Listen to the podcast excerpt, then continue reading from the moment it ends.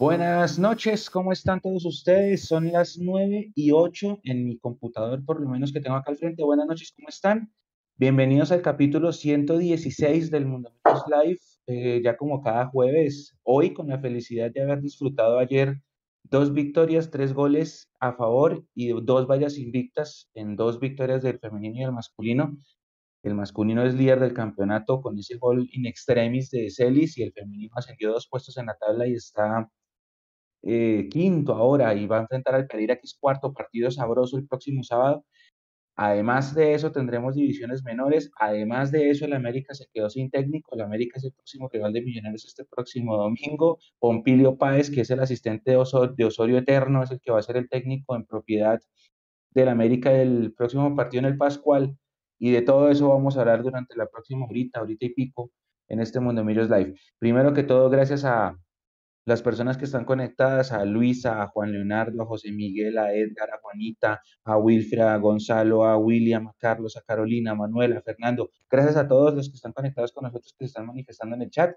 Y voy a pasar a saludar a mis compañeros de fórmula porque yo por lo menos lo debo decir, estoy muy contento con lo que ha venido mostrando las embajadoras, pero sí tengo, y menos mal que está Alvarito, que es el que más me va a debatir, sí tengo un poquito de preocupación por lo que está pasando con, el masculino más allá del primer lugar de la tabla. Pero bueno, vamos a entrarnos en detalle. Voy a saludar primero a Nico, que está allá atrás en la producción. Nico, buenas noches. Bienvenido al capítulo 116 del espacio más eh, famoso de los programas azules en la red. Bueno, buenas noches. Buenas noches a todos. ¿Cómo están? Veo muy caras felices, caras felices y en el chat mensajes felices porque ganar, ganar al último minuto es, es también satisfactorio, más allá de, cómo fue el juego, ¿no? Entonces, la gente está animada. Eh, saludar a todos los que están en el chat en este momento, ya enviando mensajes desde el Espinal Tolima, ya nos enviaron por ahí un mensaje desde Útica, bueno, desde todas partes del Mundo Millos, Ciudadela con Subsidio, mire, ya desde todas partes. Eh, un abrazo a todos los que están ahí en el chat, eh, bienvenidísimos aquí al, al programa. Y, listo, los dejo a ustedes compañeros para, para todo el análisis de lo que ha pasado y de lo que se viene.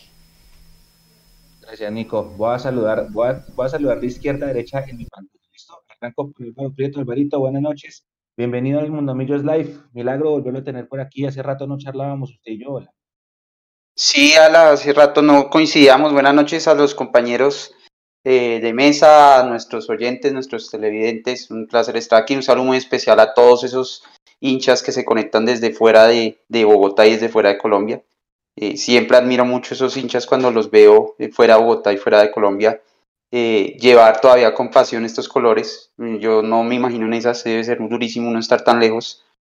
y los admiro de verdad mucho y espero poderles dar un rato agradable y, y hablar, hablar con, con, alegría, digamos, del momento, porque finalmente el resultado eh, nos, da, nos da alegría. Y, y sí, digamos, sí pueden haber algunos peros, como no. Eh, no, se puede, no se puede uno nublar ante, ni ante las derrotas ni ante las victorias. Seguramente hay muchas, muchas cosillas ahí que, que, hablar al respecto. Así sí, porque los de Bogotá no chatean, eso toca rogarles para que, para que saluden desde donde están. Eso los hinchas de afuera, eso sí mantienen el chat vivo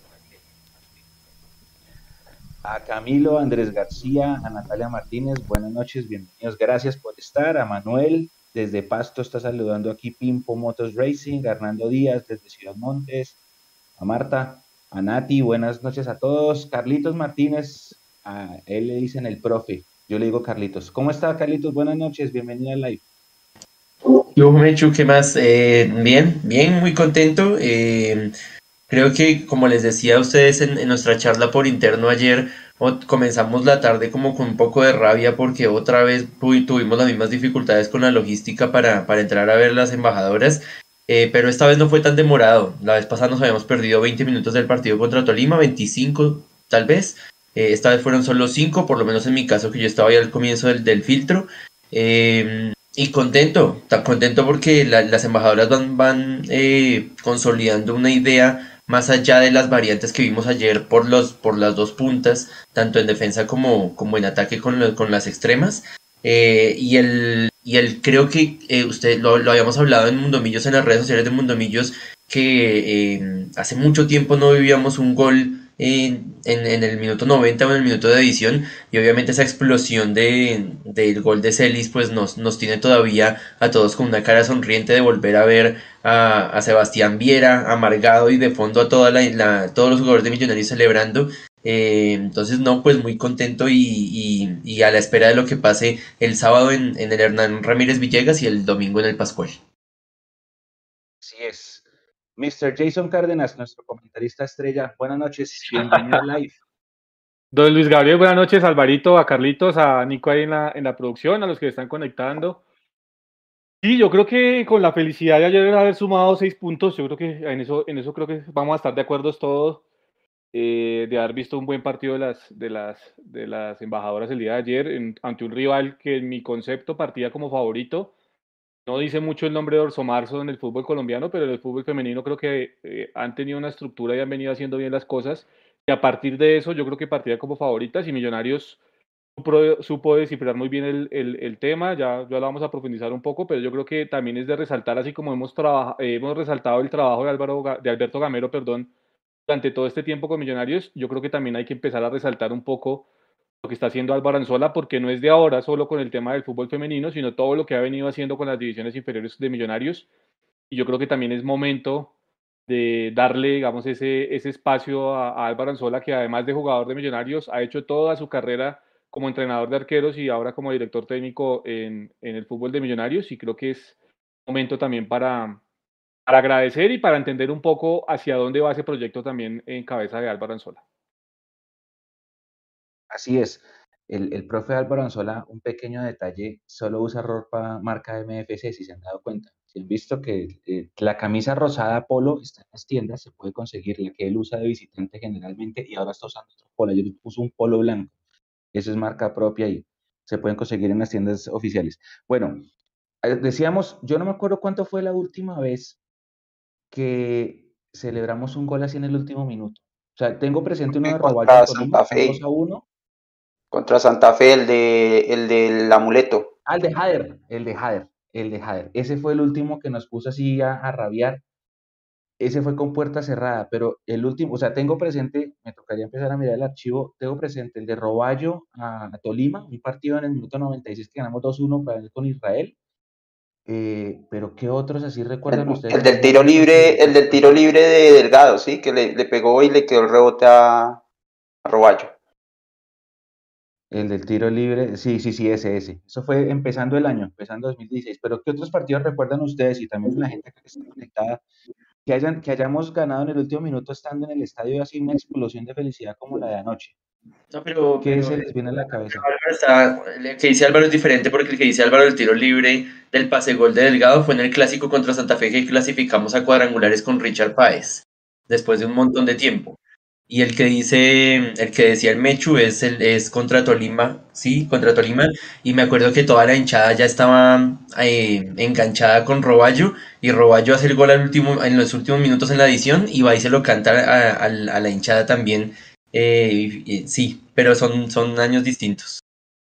Ok, porque, bueno, pero el, el, clásico de los goles eh, de los goles de último minuto es el Sudamericana con gremio, ¿no? De, de, el penalti guaso. Bueno, ese es uno, ese es uno. Y aquí, digamos, eh, Juan Cabarcas en, en, el chat nos dice el gol de Ego Tálvaro frente al Tolima en el 2012. No sé si fue al último minuto, pero sí ya eran los últimos, eh, profe, ya eran los últimos minutos de ese partido con el Tolima y evidentemente era el gol que nos daba la clasificación, ¿no? Sí, que pero, nos dejaba vivos, nos dejaba vivos realmente. Pero, pero creo que ese no alcanzó a hacer adición. Es que, es que en los, el, el, que dice Álvaro, por ejemplo, el de Gremio, sí fue que de hecho Gremio se le pasó quemando tiempo todo el sí, rato. Y en los últimos dos minutos sí querían que el árbitro volviera a adicionar un montón de minutos. El de Roballo también, los dos de Roballo en adición, eh, pero creo que el de Otálvaro faltaban el, unos minutos. El de Conde, tal vez, el de Conde al Cúcuta. El de Conde al Cúcuta, no sé. Yo, yo, la verdad de goles hacía último minuto en el Campín recientemente, o, o que yo tenga la memoria, no, no, no, tengo la memoria fresca al respecto, pero, pero sí, sí, esos que ustedes recuerdan, evidentemente, lo de gremio yo creo que marcó una pauta en ese aspecto, porque eh, más allá de todo lo, lo, que había en el contexto y la desventaja con la que venía Millonarios a jugar ese partido, el marco que se formó esa noche en el Campín, eh, la, la, hinchada que cuando todavía realmente, digamos, estaba toda unida y estaba toda tirando para el mismo lado, eh, arrastró al equipo hasta los últimos minutos y producto de esa presión, producto yo creo que de ese entusiasmo que se, que se presentó desde la tribuna y producto obviamente también de un trabajo que se había hecho de desgaste a lo largo de todos esos noventa y pico de minutos, eh, llegó ese gol que ustedes debarcan frente a Gremio que creo que marcó una pauta a nivel internacional también importante Después ya sabemos cuál fue el desenlace. El equipo que menos esperábamos, eh, profe, que nos pudiera hacer daño, que era Tigre en semifinales, nos terminó eliminando de una manera increíble. Además, porque allá en, el estadio de Tigre se había hecho todo para poder sumar los tres puntos. Y al final acá en Bogotá no se pudo descifrar el tema.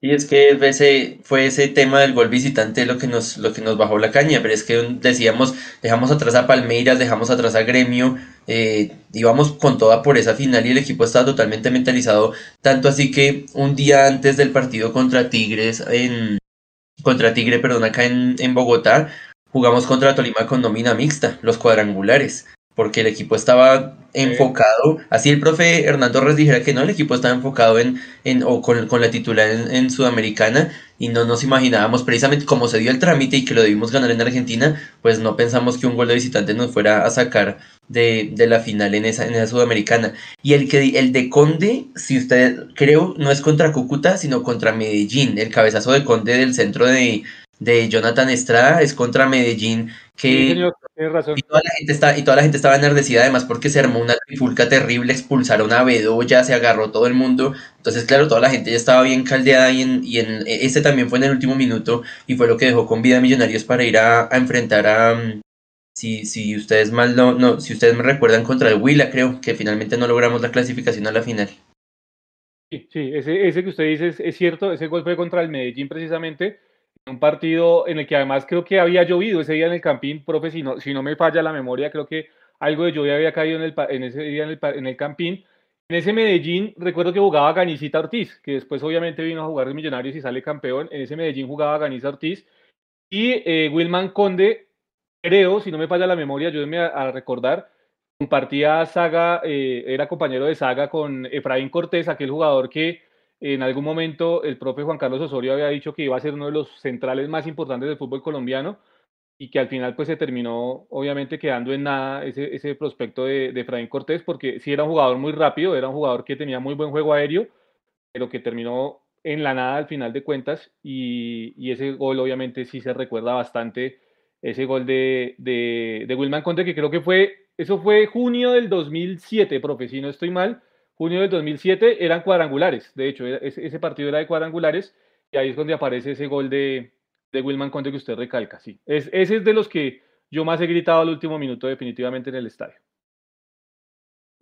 Y es que la, digamos que la euforia de ese gol, por lo que les digo, primero la pelea que, que en la que involucra a todo el mundo, eh, eh, todos los hinchas que, estaban, que estábamos en el estadio en ese partido, y por otro lado porque con la victoria Millonarios dependía de sí mismo era que, le, que, el empate no le servía y con la victoria de sí mismo para clasificar a la final. Era el, era el quinto partido de cuadrangulares. Y el sexto, si mal no recuerdo, el sexto era contra el Atlético Huila. Y tanto así que yo creo que para, para Neiva fueron muchos buses y desde ahí, bueno, ahí ya, ya es un poco más de, chisme, pero, pero cuentan las malas lenguas que en ese cuento de los buses a Neiva comenzó un poco la, la, la pelea en las barras por el tema de, de, manejo de dineros y demás, pero no, hasta no, fue chisme, no, no, fue chisme, fue real. Allá fue donde comenzó realmente ya eh, toda la situación eh, en ese partido. Eh, en plena campaña electoral y demás, recuerdo muy bien ese partido en la ciudad de Neiva. Aquí ya encontré precisamente hablando de ese gol de Wilman Conde, me hecho que estábamos hablando de gol de Conde frente al Medellín en el 2007. Uy, ese día también. Cuadrangulares. Aquí acabo de encontrar la nota. Ya voy a compartir incluso el link por ahí por el, por el chat para que la gente lea la nota del flashback que tenemos ahí en Mundo Millos. Eh, ahí ya lo acabo de compartir para que la gente si quiere vaya y lo lea un poquitico. Y eso sí, efectivamente junio, yo le decía al profe que era junio, efectivamente acá dice Mechu que junio 3 del 2007, quinta fecha de los cuadrangulares, habían expulsado en ese partido a, ya le digo, a Oscar Briseño y a Bedoya, a Gerardo Bedoya, me corrigen si voy equivocado, y ese partido venía precedido de dos antecedentes importantes. Primero, en ese cuadrangular recuerdo que en el Campín, precisamente, ellos había goleado 5-1 al Medellín en una tarde de domingo, sí, una tarde de domingo con un sol tremendo, intenso y donde Millonarios eh, terminó goleando ese día a Medellín cinco goles por uno y también venía antecedido del el penal que había atajado el año anterior precisamente también en esas instancias finales de Siciliano a Castrillón, ¿recuerdan? Esos digamos que eran los dos antecedentes previos a ese partido con el Medellín y en un partido muy cerrado en el que, insisto, Ganiza Ortiz, recuerdo que fue una de las figuras de ese partido del Medellín,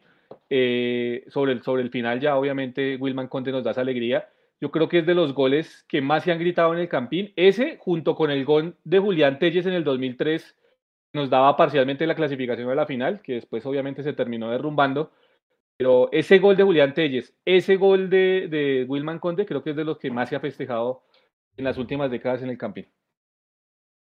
Sí, es cierto. Uy, yo no me acordaba ese día. Uy, ese día fue, y ese día también había llovido, la tarde gris, esa, esa tarde del 3 de junio. Y ese gol de, de Conde, uy, sí, ese día el camping se iba a caer. Había, el estadio tenía más gente ese día, obviamente estaba, no había sido renovado, tenía más capacidad y fuera de eso estaba completamente lleno. No había boletería numerada como ahora, no había silletería así tan pupi en esa época. Bueno, pupi es un decir, ¿no? Porque todos estamos lejos de, de, están diciendo que el, de, el del caballo Márquez contra la América, pero es que ese no se celebró. O sea, el, el, gol de Márquez, yo el gol de Márquez, o sea, como que así gol ganamos, pero, sí, pues ya estaba sí sentenciado. Pero sí lo celebró el caballo, sí lo celebró el caballo. El caballo, sí, sí. sí pues, Tenía derecho a celebrarlo. Como Mero Simpson. Sí, exacto. Sí, sí, Pero, y, ah, el, uy, el de Mayer, el de Mayer en ese clásico también. ¿Se acuerdan? Éramos visitantes, último ah, minuto. Sí. Remate media distancia, también. ¿no? El de media distancia. Sí, sí, sí, sí, sí señor. Ese, claro, ese, sí, sí, sí, sí. Ese fue el mismo clásico en el que Watson se fue a hizo el gol y se fue a comprar comida a, a, las, a Orientales. Ese, ese, ese, ese, ese tal cual. Ya me acordé. Ese, ese partido, sí, sí. Oh, bueno, el de, el de Watson a Gremios penalty, ese también Sí. fue un gol que tumbó el estadio. Eh, Exactamente. wow. Estamos hablando de ese, sí. Es que, bueno, sí hemos tenido, eh, eh, en el estadio hemos tenido aventuras, aventuras bonitas. Acá están recordando el de Otálvaro en Ibagué, por ejemplo. Ese también fue en el último minuto. Las personas que estaban en el estadio también deben haber explotado de felicidad. Oiga, les voy a proponer un, un tema. Yo, yo no estoy de acuerdo con lo que voy a decir a continuación, pero mucha gente sí. Hay mucha gente que dice que si uno empieza a hablar de las rachas, se rompen. ¿sí? Yo no soy de esa filosofía, a mí me encantan las estadísticas y me conocen bien, y yo siempre he dicho que las estadísticas previas no ganan ni pierden partidos. Ujú. ¿A dónde voy? A que cuando nos fuimos para Medellín, eh, Carlos Forero, amigo de esta casa, puso el dato de las victorias seguidas de Millonarios, ¿no? Las 11 del 49, las 10 del 51, no sé qué, y puso que la quinta mejor racha era la 7 de 2022. Después de haber puesto ese dato, Millos perdió la racha de 7 victorias en Medellín, entonces mucha gente empezó a decir que eso pasa cuando se ponen las rachas. Ahora, el- la cuenta oficial pone el trino, un- una publicación hoy que dice que de 12 salidas, Álvaro Montero tiene 10 goles invictas. Y empezamos, los que nos gusta la estadística, a empezar a echar cuentas de cuántos minutos lleva Álvaro Montero sin recibir gol, que creo que son 300, 500, bueno, no sé, yo tengo, voy a, sacar la cuenta y que está acá. Eh, y empieza obviamente uno a buscar en la historia y a ahondar en esos 1024 de Otoniel Quintana. ¿Ustedes qué opinan del tema? ¿Será que sí nos da? ¿Será que, que, que, eso de hablar de esas rachas hacen que se rompan? ¿Será que, el, que Montero sí tiene para alcanzar a Otoniel? ¿No les interesa el tema? ¿Cómo ven ese, eso de, de la racha de Álvaro Montero y sus varias invictas y sus minutos largos sin recibir gol? Mechu, yo le pregunté hoy a, a, a Juanse precisamente en redes sociales y, y él contó que van 360, pero otro, un, un, una persona que sigue a Mundomillos también comentó y respondió el, el, trino diciendo que eran 364, teniendo en cuenta que el, que el último gol fue en el 86, el que hizo Jaguares fue en el minuto 86. Entonces, si no contamos adiciones, serían cuatro minutos de ese más cuatro partidos que lleva sin recibir gol. Y con el tema de las rachas, yo la verdad no le pongo mucho cuidado, no, no, no pienso como en esas cábalas de que apenas nos ponemos a pensar en, en los invictos es que se acaban, eh, y, pero al mismo tiempo creo que no tenemos que, que, ponerle como, como tanta mística al tema de que si va a alcanzar a Otoniel o no, que si se va a acercar a los, a los mil minutos o no, eh, y, y, más, por, más yo creo que eh, pensar en que ahora que ya no hay selección, que, que, ya la selección queda eliminada y ya no va a seguramente ya no va a haber más convocatorias de que un buen rato. Eh, de todas maneras, eh, Álvaro Montero sí va a jugar algunos partidos, pero con la ya casi lista clasificación de Millonarios, el profe Gamero pues pienso yo que debería también darle un poco de descanso en algunos partidos y darle la oportunidad a Juanito Moreno en ciertos juegos. Entonces ahí también se rompe el tema de los invictos. Yo para mí es, es más importante un, campeonato que un, que un tema de invictos y un tema de, de, tradiciones, por decirlo así. De acuerdo, de acuerdo, eh, profe, pero no creo que eso vaya a pasar. Eh, ese, ese tema de, de, que le vayan a dar muchos minutos a Juan Moreno, no creo que vaya a suceder solo por una cosa que, que hay, digamos, y que nos pudimos dar cuenta en las actas y cuando miramos el tema de la asamblea, y es una bonificación que va a tener eh, eh, Montero si, si mantiene, digamos, cierta cantidad de partidos. Mejor dicho, si mantiene la valla, la valla eh, menos, menos batida la liga. Así que él va a ir por sí o sí, va a ir a, a, a conseguirse ese bono, a conseguir esa bonificación.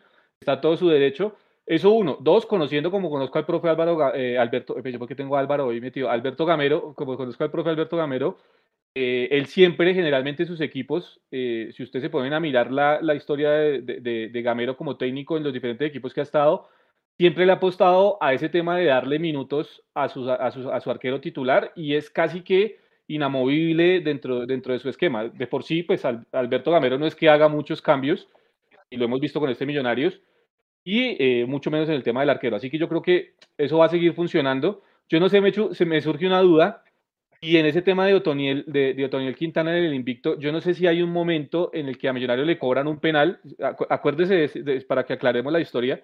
De hecho, a Millonarios le, están, le, cobran, creo que es un penal, ¿no? ¿Y qué hace el técnico de Millonarios? Pues saca a Otoniel Quintana para que, pues obviamente, le anoten el gol al otro, al otro arquero de Millonarios y no se termine, digamos, batiendo ese récord. Eran otras épocas, un fútbol más amateur completamente, o sea, eh, eh, muy lejos de la realidad profesional de hoy. Pero eso sucedió con, con Otoniel. Si ustedes tienen la historia, profe Mechu, eh, sería bueno contársela también a la gente para, para, hacer claridad. Sí, sí, sí. La historia es así. El 12 de septiembre del 71 comienza el invicto de Otoniel Quintana en un partido contra el Junior, que queda uno a uno y arranca. Entonces después sigue Unión Magdalena 2-0, Oro Negro que jugaba en eh, Barranca, Barranca, un, equipo ya extinto, 0-0, Tolima 0-0, Cúcuta 1-0, ese día lo expulsan. Después va Once Caldas 1-0, ese no cuenta. pero, pero, pero, espere, Mechu, espere, espere. ¿Usted tiene esa cosa en la mente o, o usted yo le, y, o cómo hace? Porque es que le acabé de decir, profe, hace dos segundos y entonces ya me sacó que Oro Negro, que el 72. O sea, explíqueme esa vaina, hermano, porque es que es muy difícil. O sea, uno, uno hace el esfuercito de acordarse, ¿no, profe? Uno hace el, ay, sí, pasó esto con Otoniel. Tiene el dato del cambio del arquero, ya. Exacto, sí, ya. Pero entonces aquí el hombre ya le sacó eh, eh, fecha, el mes, el día, le faltó la hora, cuántos grados, grados había y, cada uno de los árbitros de los partidos. Sí, exacto. ¿Cuántos grados había ese día?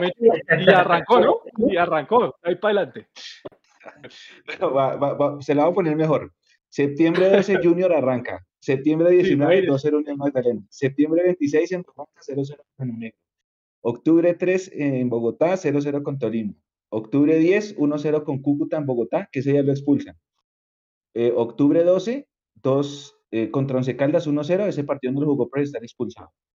Eh, octubre 17, 3-0 al Cali en Bogotá. Octubre 24, 1-0 a Santa Fe. Octubre 31, 2-0 Nacional. Eh, noviembre 4, 4-0 al América. Noviembre 7, 0-0 con Quindío. Y acá viene el tema. Noviembre 11, 2-1 al Real Cartagena. Ese es el día que pitan un penalti y es un penalti que el técnico siente que es, eh, mal pitado, que es mal señalado, y él decide sustituirlo para mantener el invicto. Entonces, en ese momento el invicto era de mil y un minutos. Entonces el técnico lo saca, entra el suplente que es Víctor Cañón, eh, tapa el penalti, pero después de dar rebote y en el rebote es el gol. 2-1, eh, gana Millonarios y Otoniel vuelve, al, vuelve después y pierde su invicto de 2024, finalmente, el 14 de noviembre contra Padilla, que perdimos 3-1 allá en, en, el Hernán Ramírez Villegas. Esa es la historia de Otoniel. Sí, lo sacaron para mantener el invicto, que fue de 2024 y sigue siendo creo, no sé, ustedes saben el de Armani, es que el de Armani creo que juntaba varias competencias, ¿no? creo que este es el más largo de la historia por liga. No alcanzó a llegar. No, sé, no sé, no sé el de Armani. No, lo que pasa con el de Armani es que el de Armani lo estaban uniendo con torneo internacional y por eso decían que había, había pasado a Otoniel, pero, pero no, no, por liga sigue siendo el de, Otoniel. Sí, ahora hay otro, otro detalle. Bueno, estaba diciéndome acá Luis en el chat que el Trino hacía referencia a los arcos en ceros, que son partidos jugados 10 de 12 de Montero, porque nos hizo gol eh, Nacional y le hizo gol Jaguares. De resto, el otro gol que fue el Medellín se lo hizo Juanito. Pero entonces a lo que yo me refiero era que después de esa, de racha yo sí empecé a buscar cuántos, minutos lleva sin recibir gol porque uno nunca sabe. La solidez que tiene este equipo es la defensa. Este equipo gana con lo justo, pero este equipo basa su funcionamiento en la solidez defensiva que tiene con todo y que juega en campo contrario. Pero el plus de este es que usted mire la tabla de posiciones. Eh, Millos tiene la valla menos vencida, cuatro goles, pero el segundo tiene como diez goles más. O sea, es una cosa bárbara. Y en eso basa esta campaña Millonarios su liderato. Para mí, no sé ustedes qué opinan. Eh, si tienen alguna observación, algún otro comentario, algún análisis de, de esta campaña azul. Alvarito que ya llegó otra vez. Sí, no, lo que pasa es que ahí sí, como, como, como decía Juan Pablo Vargas, eh, los, eh, eh, es más cercano ganar un partido cuando se mantiene la valla en cero.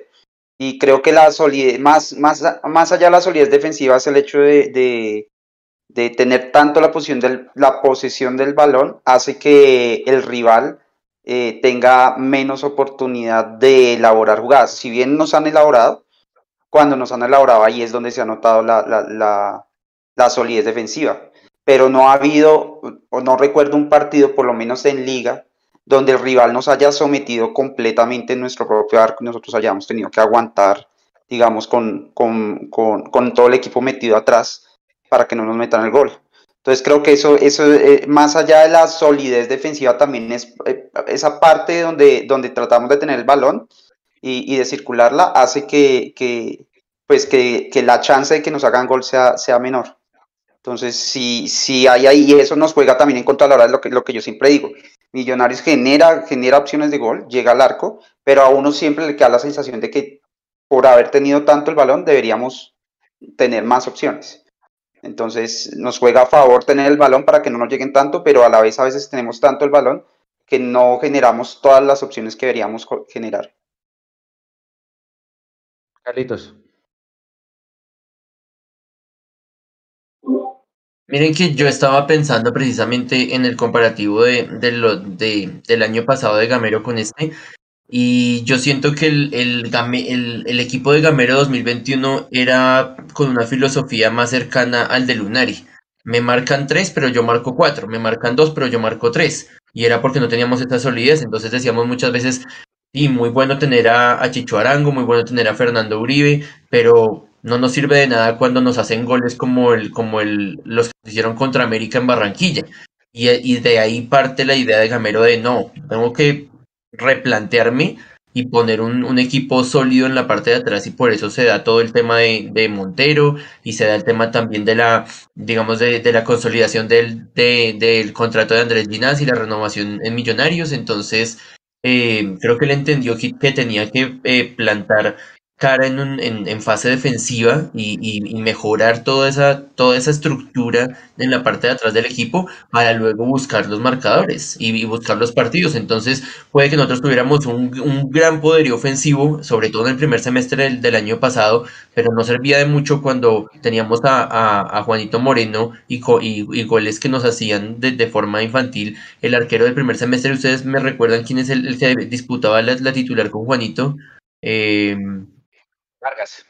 Vargas, Cristian Vargas. Claro, era Cristian Vargas. Entonces, eh, creo que de ahí parte, parte todo este concepto y por eso vemos a un Millonarios tan sólido que puede que no marque muchos goles porque aún seguimos adoleciendo de, de ese 9 eh, goleador crack que, que, que, Millonarios tal vez no, no reemplazó con la salida de Uribe, pero estamos viendo los frutos cuando en la parte de atrás todo está tan, tan uniforme.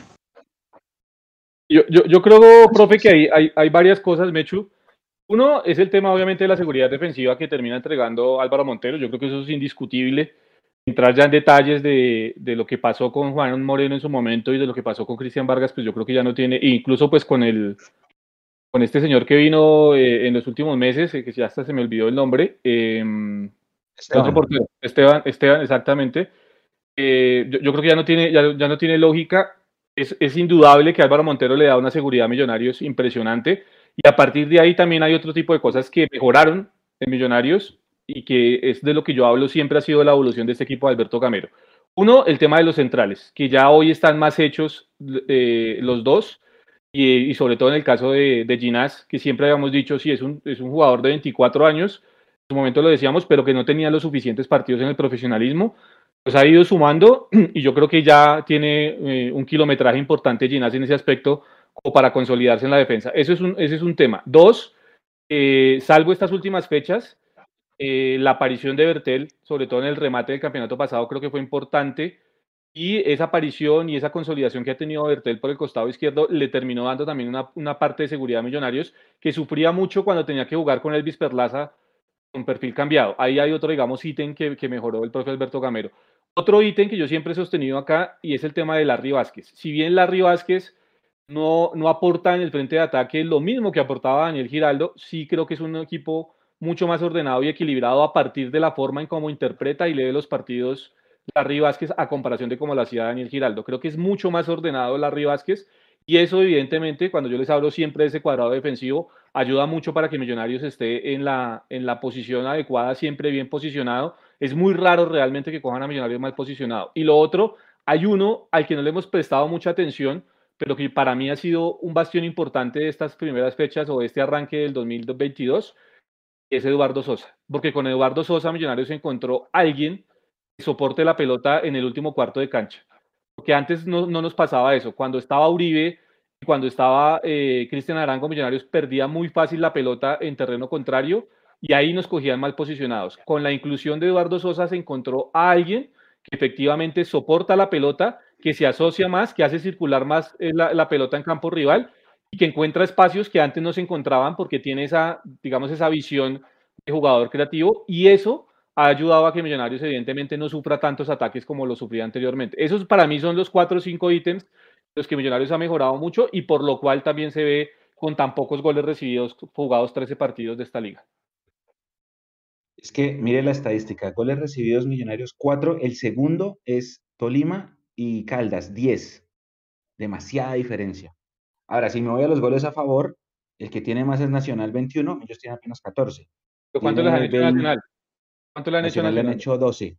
12, 12. Por eso, por eso digo que basamos nuestra, nuestro primer sí, lugar en nuestra solidez defensiva. Y cuando uno dice, tiene, digamos, si usted, ¿Qué tiene la mejor diferencia de gol? La mejor diferencia con nosotros, más 10. Ellos más 9, Tolima más 8. Ah, ok. Pero Ellos tienen más 9. digamos, cuando uno, más 9, cuando uno, cuando uno se va, digamos, hagan de cuenta que eh, salimos nosotros cuatro y nos encontramos un extranjero y nos ponemos a hablar de fútbol. Y entonces, ay, ¿ustedes de qué cuadros son? No, de Millonarios de Bogotá. Ah, bueno, ¿qué? ¿Y, ¿Y cómo va? Entonces le dice uno la tabla de posiciones, mira la tabla de posiciones. Y dice, la solidez defensiva, el, el, el, la persona va a ver cuatro goles en contra, va a imaginarse, mejor dicho, que, que, nos patean 20 veces y que el arquero así así figura tipo Burgues a finales de los 90 que sacaba el arco en cero, pero porque el hombre volaba de palo a palo. Pero no, es que es eh, algo, algo considerar es que no solamente es Montero, es el, como dice el mismo Alberto Camero, es el bloque completo, desde Erazo o Jader, que es el que primero presiona, hasta el arquero. Y aquí también está diciendo Camilo que ayer Montero estuvo flojo en los saques. Y sí, ayer Montero falló en los saques. Pero, pero es, esa solidez, o sea, cuatro goles en contra, eh, wow. Y hace parte de una estructura de un equipo que tiene su mérito en que juega adelantado. Si el, equipo no jugara adelantado, que no da ventajas, porque es que ayer Junior, ayer Junior, yo insisto, Junior no quiso, porque Junior tuvo los espacios para hacernos daño, sino que no quiso. Como el Once Caldas también el pasado partido, de pronto de camiseta no fue capaz o no quiso arriesgar un poquito más. Que eso es un aspecto que sí tenemos que revisar de cara a lo que se viene. Pero yo veo esto y sí, y, que sí ganamos con lo justo. Ganamos con lo justo y ganamos, los últimos partidos los hemos ganado por la pelota parada. Eh, Alvarito.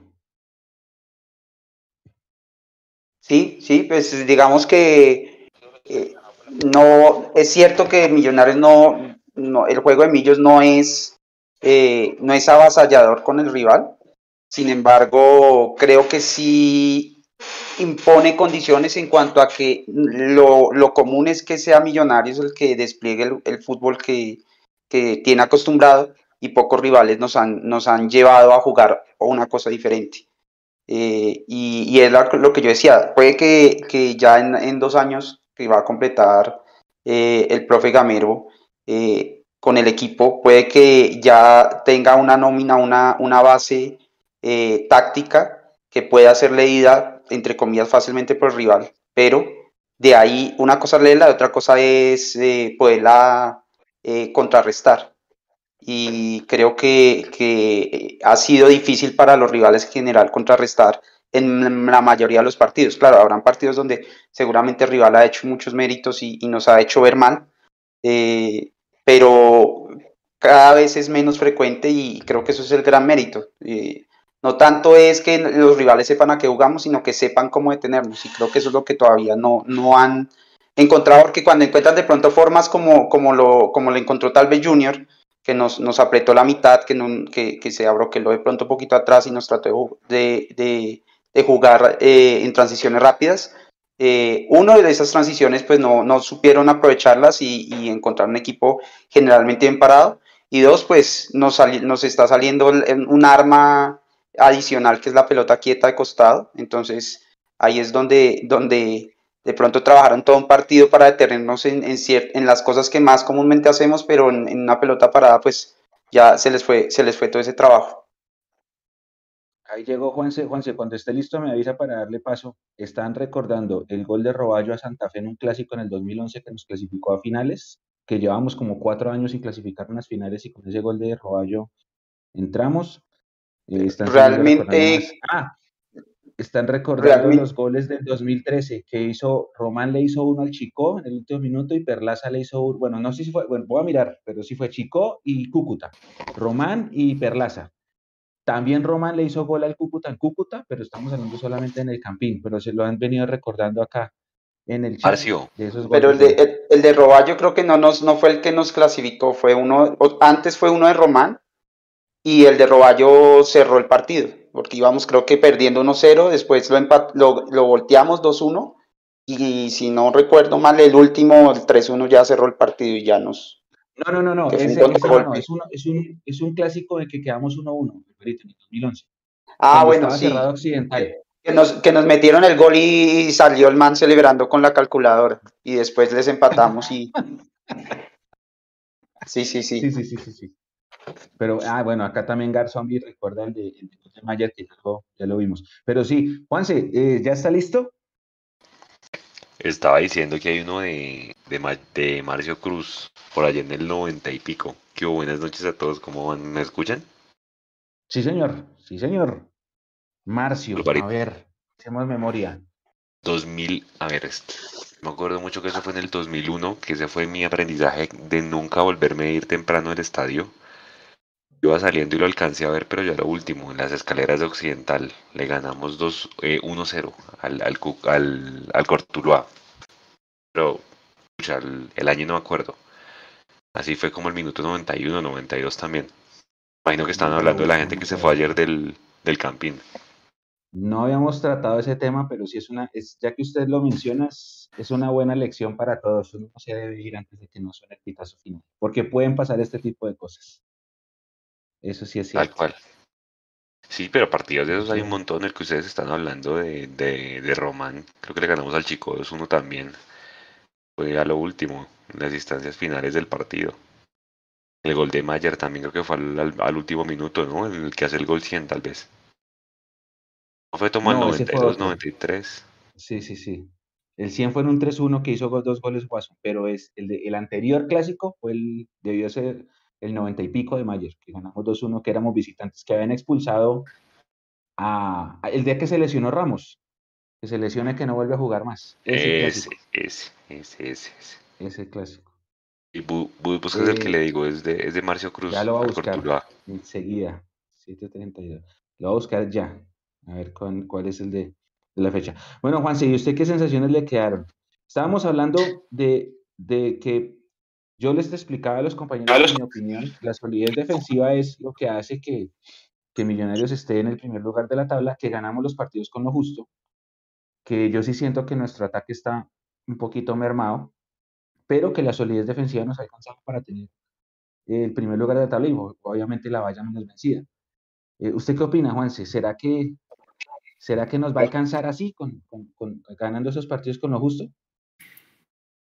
Precisamente hablaban, cuando nos citaron en, en, varios medios, que, que, Millonarios parecía de esos equipos, de uno de los paraguayos, ahorita se me olvida el nombre, que se comía, o sea, que generaba, generaba, generaba opciones, pero no las metía.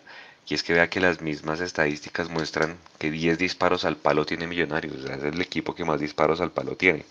Entonces uno dice, algo, si bien la definición se ha mejorado porque estamos ganando con lo justo, pues obviamente es que venimos del semestre pasado, ¿se acuerdan muchachos que en el 2021 dos Millonarios hizo una cantidad de goles y se llevó a todos los equipos por delante? Obviamente no, no pasó a la final ni nada, pero pues la cantidad de goles que los que nos tenían acostumbrados los delanteros que teníamos a esos, pues difiere un montón. Es cuando usted mira, pues no hay ningún jugador que lleve que más de tres goles.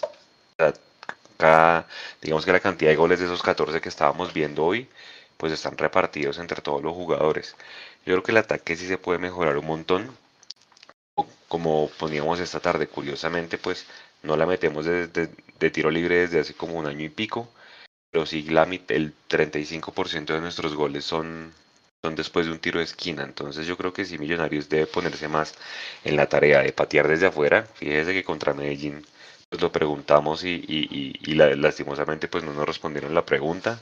Eh, entonces siento que Millonarios llega, llega, llega, llega, pero creo que hay otras armas que el mismo equipo puede, puede aprovechar. O sea, yo creo que vea, vea los demás equipos, vea Santa Fe, vea Nacional, vea el mismo América, que son equipos que desde afuera aprovechan cuando no pueden llegar al área, al área pequeña tocando entre ellos y pues tienen que acudir a otras alternativas, porque creo que muchachos, no es por nada, pero ayer, pues, al último minuto, eh, el gol contra Cortula, pues lo destraba Juan Carlos Pereira con ese golazo, pero el resto es un partido súper enredado.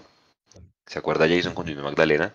Que si bien llegamos y llegamos y generamos un montón de llegadas, pues obviamente uno siente que el equipo termina ganando como con, como con lo justo. De pronto eso es lo que, la, lo que le queda al hincha al final, pues Millonarios en la parte defensiva está muy bien, solamente cuatro goles en contra, pero siento que si el ataque se puede mejorar un poquito más.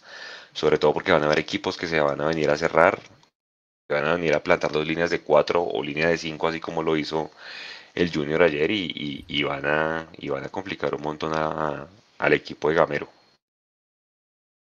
Sí, de acuerdo, de acuerdo.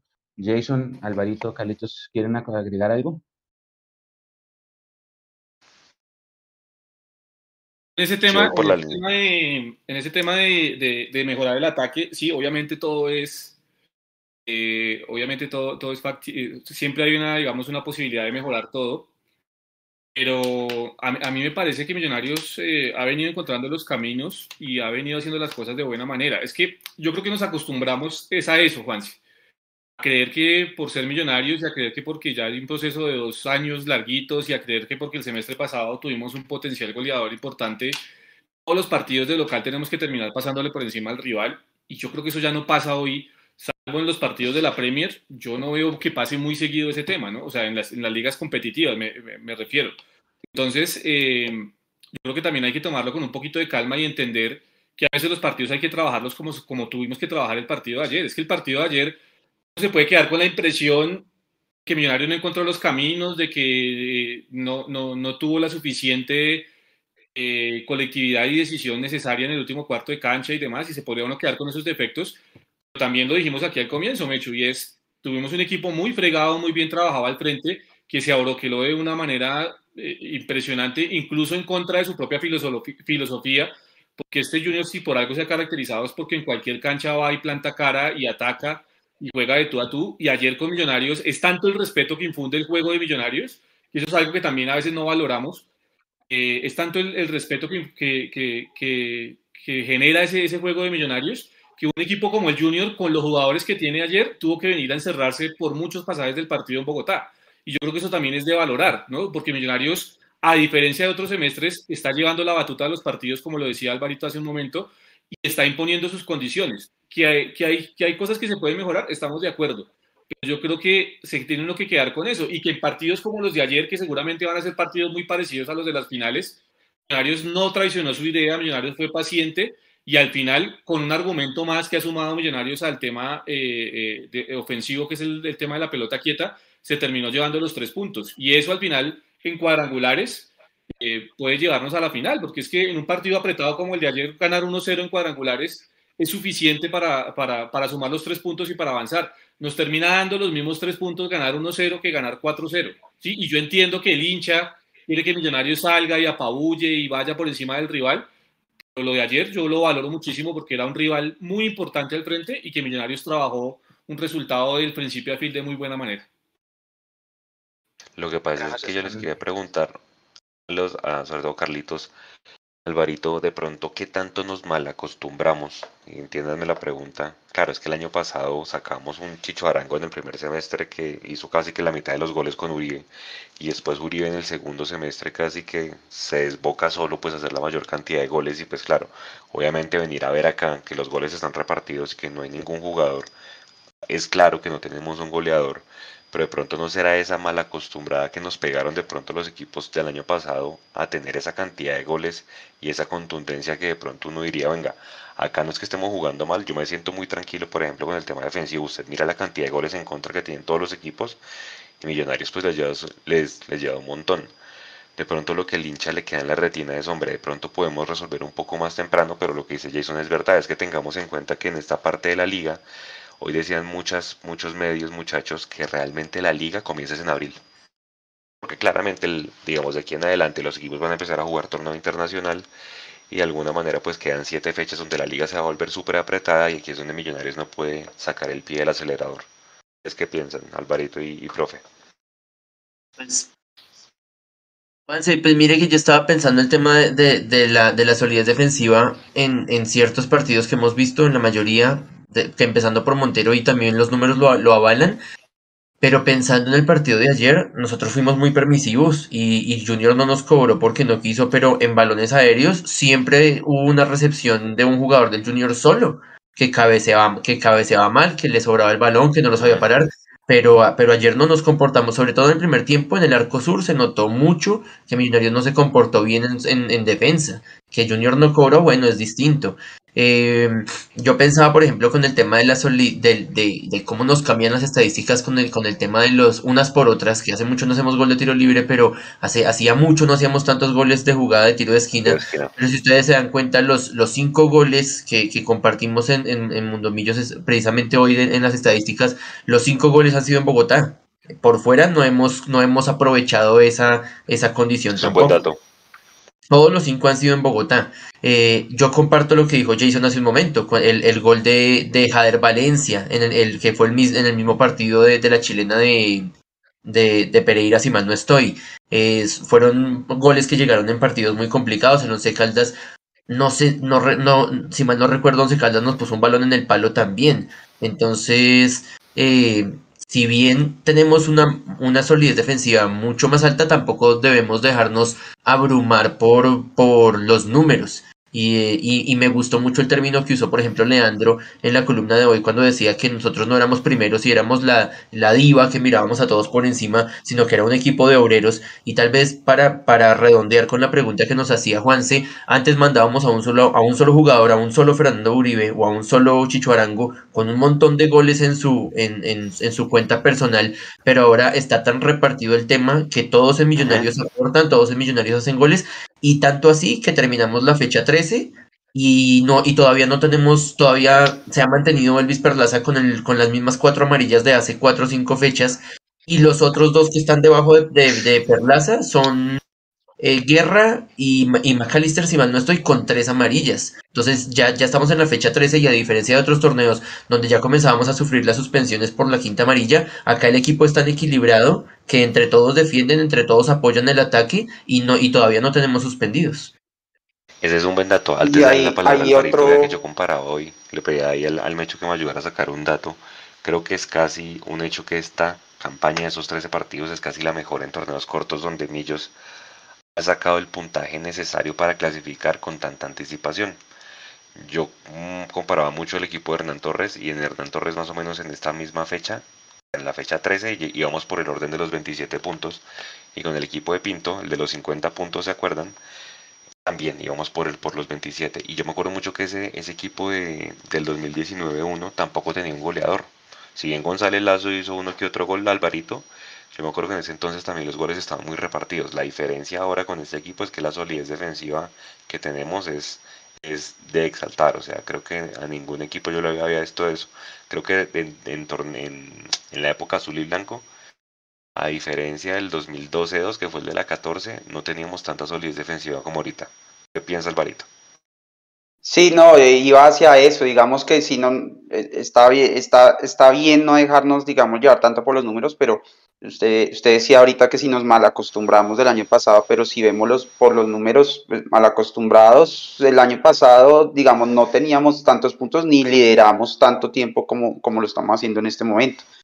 Entonces, eh, y hay otra cosa, el año pasado, cuando faltaba Uribe o cuando faltaba McAllister o cuando faltaba Chicho, eh, creo que, teníamos muchas dudas sobre quién podía hacer eh, un trabajo similar. Y hoy en día creo que, no nos pasa tanto, porque sabemos que si no está Celis, está Maca, o si, qué pena, si no está Sosa, está Maca, o si no está Celis, podemos contar ahí con Guerra o con, con Gómez. Eh, de pronto tal vez el único que, que, sería muy, muy difícil de reemplazar sería Daniel, Daniel Ruiz, creo que es el jugador que pues, se ha destacado más este semestre. Pero en general, inclusive en defensa, eh, si bien por ejemplo Murillo en Medellín no tuvo un partido tan bueno, creo que el partido de Medellín toca, toca sacarlo, digamos, del análisis en cuanto a, fue, fue como un, un, como se llaman datos, un dato atípico. Eh, pero Murillo, por ejemplo, ha respondido muy bien jugando, jugando de central también, reemplazando a, a Vargas, eh, inclusive Cuenú, con que tuvo alguna duda en, en, Envigado tal vez, o en, no mentiras, en, en Montería, eh, al siguiente partido que pues, tuvo oportunidad también eh, mejoró un poco, vuelvo y repito, sacando el partido de Medellín, entonces creo que es un equipo que es no solamente un poquito más parejo en cuanto a, equilibrio defensivo y ofensivo, lo dice, tenemos una diferencia de gol, la mejor diferencia de gol del torneo, sino que a la vez es un equipo que sus jugadores en general son muy parejos en niveles y eh, no tenemos tanta dependencia de alguno en específico. Inclusive en la delantera tal vez son parejos, tal vez diría yo un poquito por lo bajo, porque sinceramente ninguno de los delanteros creo, por lo menos a mí me parece, eh, ha destacado como esperaríamos que debería destacar el, delantero en este equipo, ¿no? Entonces, si, si tenemos que escoger alguno de los tres, creo que no, no, no estamos escogiendo por, por el mejor, sino tal vez por el que menos mal lo haya hecho. Ojalá eso, eso creo que es la tarea pendiente eh, para estas fechas, eh, tratar de encontrar a, encontrar a ese delantero y tratar de, darle esa confianza para que, para que no, se, se vuelva una herramienta más de gol. Ahora eso que usted me dice, me Hay otro detalle, compañeritos. Millonarios cuando recibe un gol no vuelve al partido. Esa es otra estadística que toca romper. Cuando empezamos perdiendo. Con Nacional y con Medellín aparte. Ah. Y con Flu. Es que hemos perdido solamente cuatro partidos. Nacional, Medellín y los dos de Flu. El, Flu, no lo volteó, pero siempre que. Es más, cuando nos hicieron gol al principio, porque el gol de Jaguares fue al minuto 86. Cuando Emilio recibe un gol, no vuelve. Hasta ahora, ¿no? Lo estoy diciendo por la estadística de lo que llevamos en estos, ¿qué? 15 partidos del año. Que es un por eso yo, yo digo, estamos ganando los partidos con lo justo. Ahora, Jason tiene razón en un punto. Es verdad, el, el rival de Millonarios está mirando a Millonarios con respeto slash miedo. Yo digo respeto porque no quiero tocar, pero a los rivales como que ven el estilo de juego de Millonarios y dicen, uy, no, venga, guardémonos, aguantemos, tratemos. Eso, ese estilo de juego sí está ganando un respeto, al, menos en Colombia, porque Fluminense nos hizo lo que quiso. Pero en Colombia sí los rivales, por ejemplo, ayer Junior, Junior, si Junior arriesgaba un poquito más, nos hacía más daño. Si Once Caldas hubiera arriesgado, nos hacía daño. Eh, bueno, lo de Medellín 11 contra 11, creo que ellos estaban ahí eh, un poquito con la, bandera. Pero ese es otro factor a analizar. el, juego se basa tanto en el arco de cero que cuando nos han hecho gol no hemos podido volver los partidos. Messi. Sí, yo creo que, que, esa capacidad de reacción está, está pendiente. Es que si yo me remonto, inclusive desde el año pasado, el partido que yo tengo en la retina donde hemos reaccionado y hemos dejado la serie viva, ¿se acuerdan muchachos? Fue la serie en Barranquilla en la semifinal eh, con Junior. Recuerdan que empezamos abajo y que pues pusieron a Rosales y que dijimos, eh, hombre, pues el, el, muchacho quedó mal parado y demás, y bueno, creo que ahí después metieron a guerra y el, y el equipo acortó la serie y vino y, dejó la serie abierta aquí en Bogotá. Obviamente terminó perdiendo el partido, pero solamente con un gol abajo, pero pues después de ese primer tiempo tan horrible.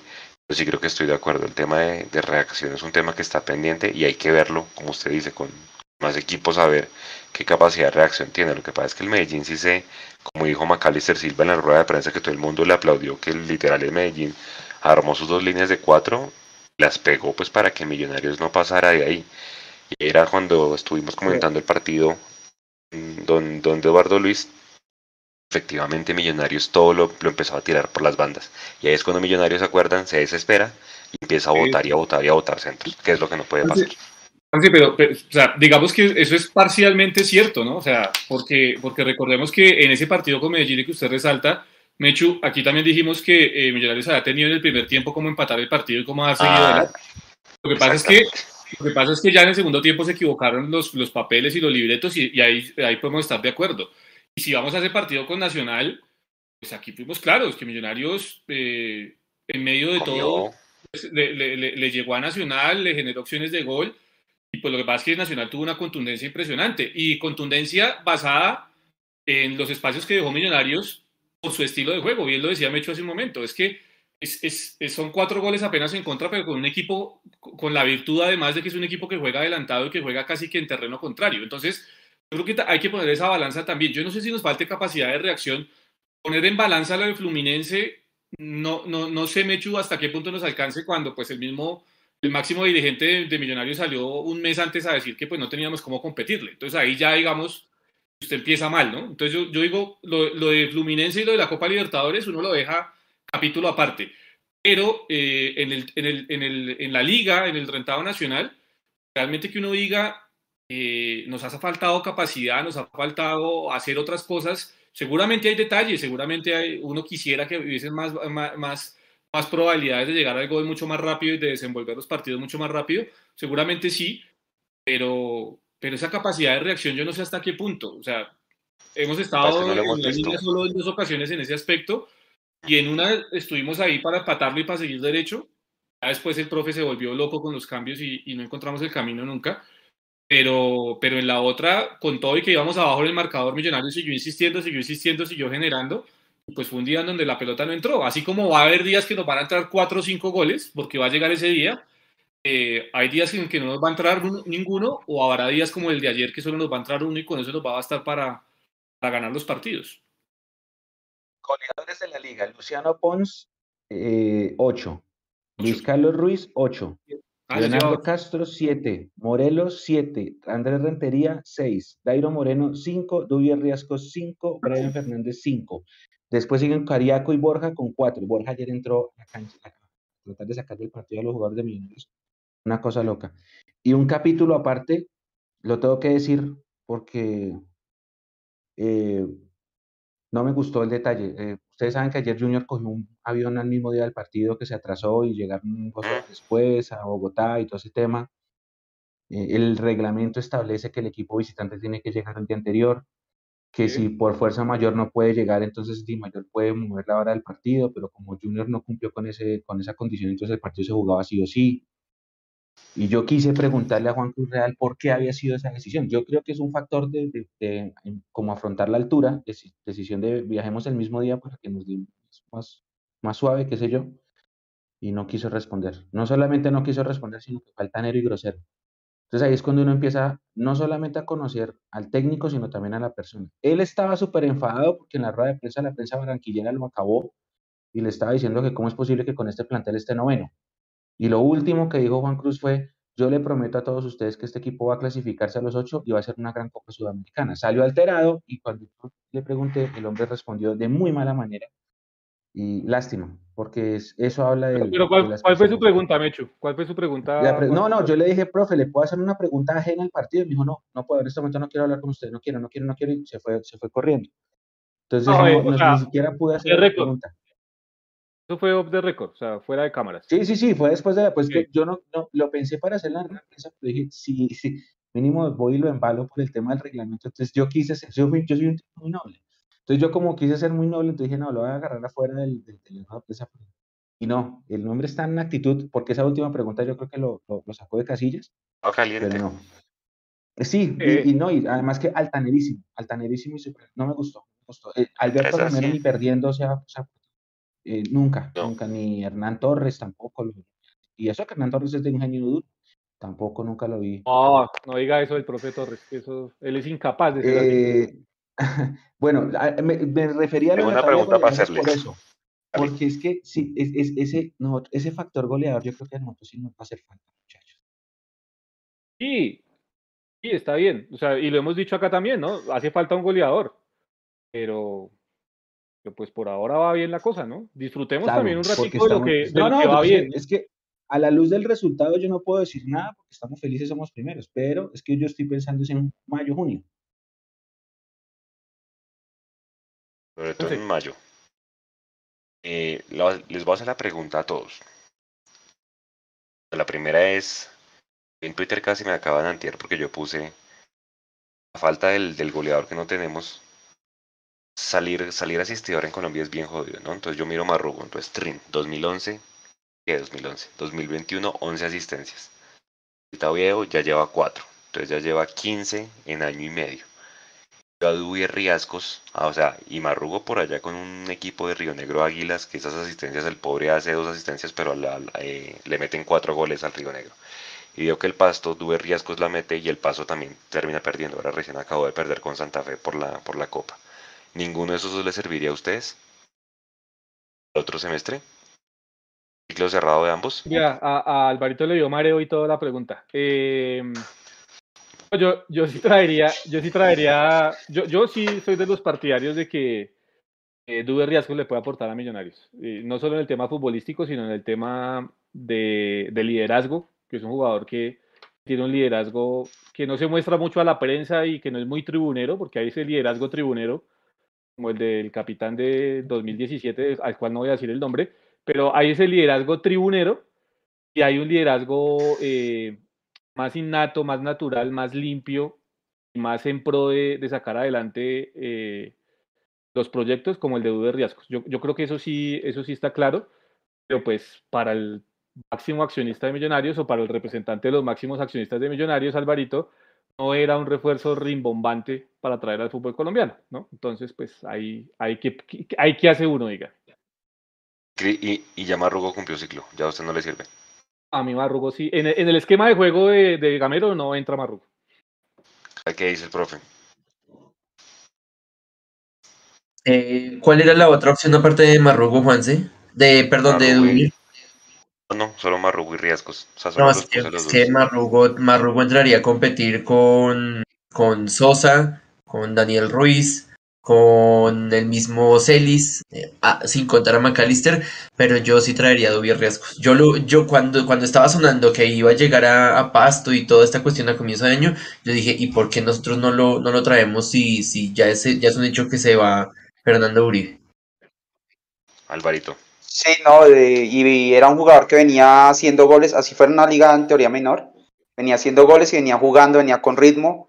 Yo creo que conocía la plaza, tenía la huella altura, creo que hubiera podido ser un interesante eh, y pues digamos que, que para lo que lo que las opciones que digamos había en la mesa creo que era que era una opción que debió haberse revisado.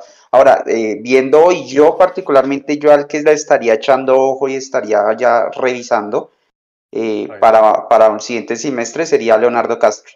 Yo sé, digamos, en, en, en- en enero me daba miedo el tema de las lesiones, todavía me da un poco de miedo porque el hombre es, es, es un poquito propenso, pero creo que, que el hombre está tomando un aire nuevo en el Pereira y yo miraría tal vez eh, ese jugador, me parece que puede ser muy interesante.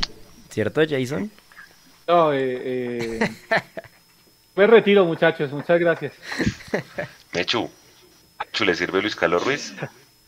¿Para segundo goleador?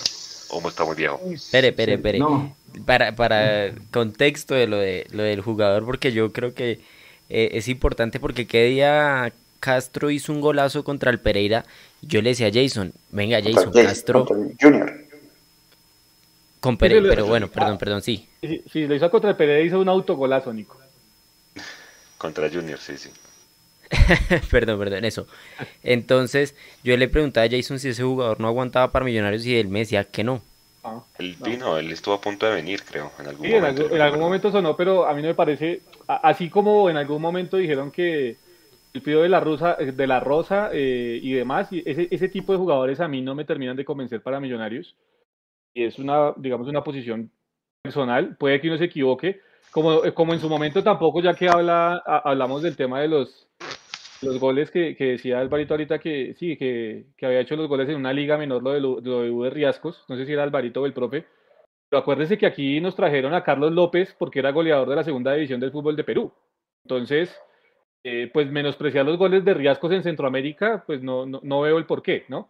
Eh, y nos han traído jugadores de ese corte, eh, ya, ya hablando del tema de Leonardo Castro, eh, González Lazo, han traído muchos jugadores de ese corte y al final en Millonarios no han terminado rindiendo. Y yo por eso, digamos, soy apático a que ese tipo de jugadores lleguen, lleguen al club. Es una posición personal, ¿no? Obviamente respetando a, a quienes ven como en, en, en, en Castro, obviamente, una posibilidad importante para reforzar a Millonarios. ¿Luis Carlos Ruiz le sirve? ¿A ustedes, muchachos? ¿cuántos años tiene Luis Carlos Ruiz? Mm, Uy, es de la misma edad de Teo.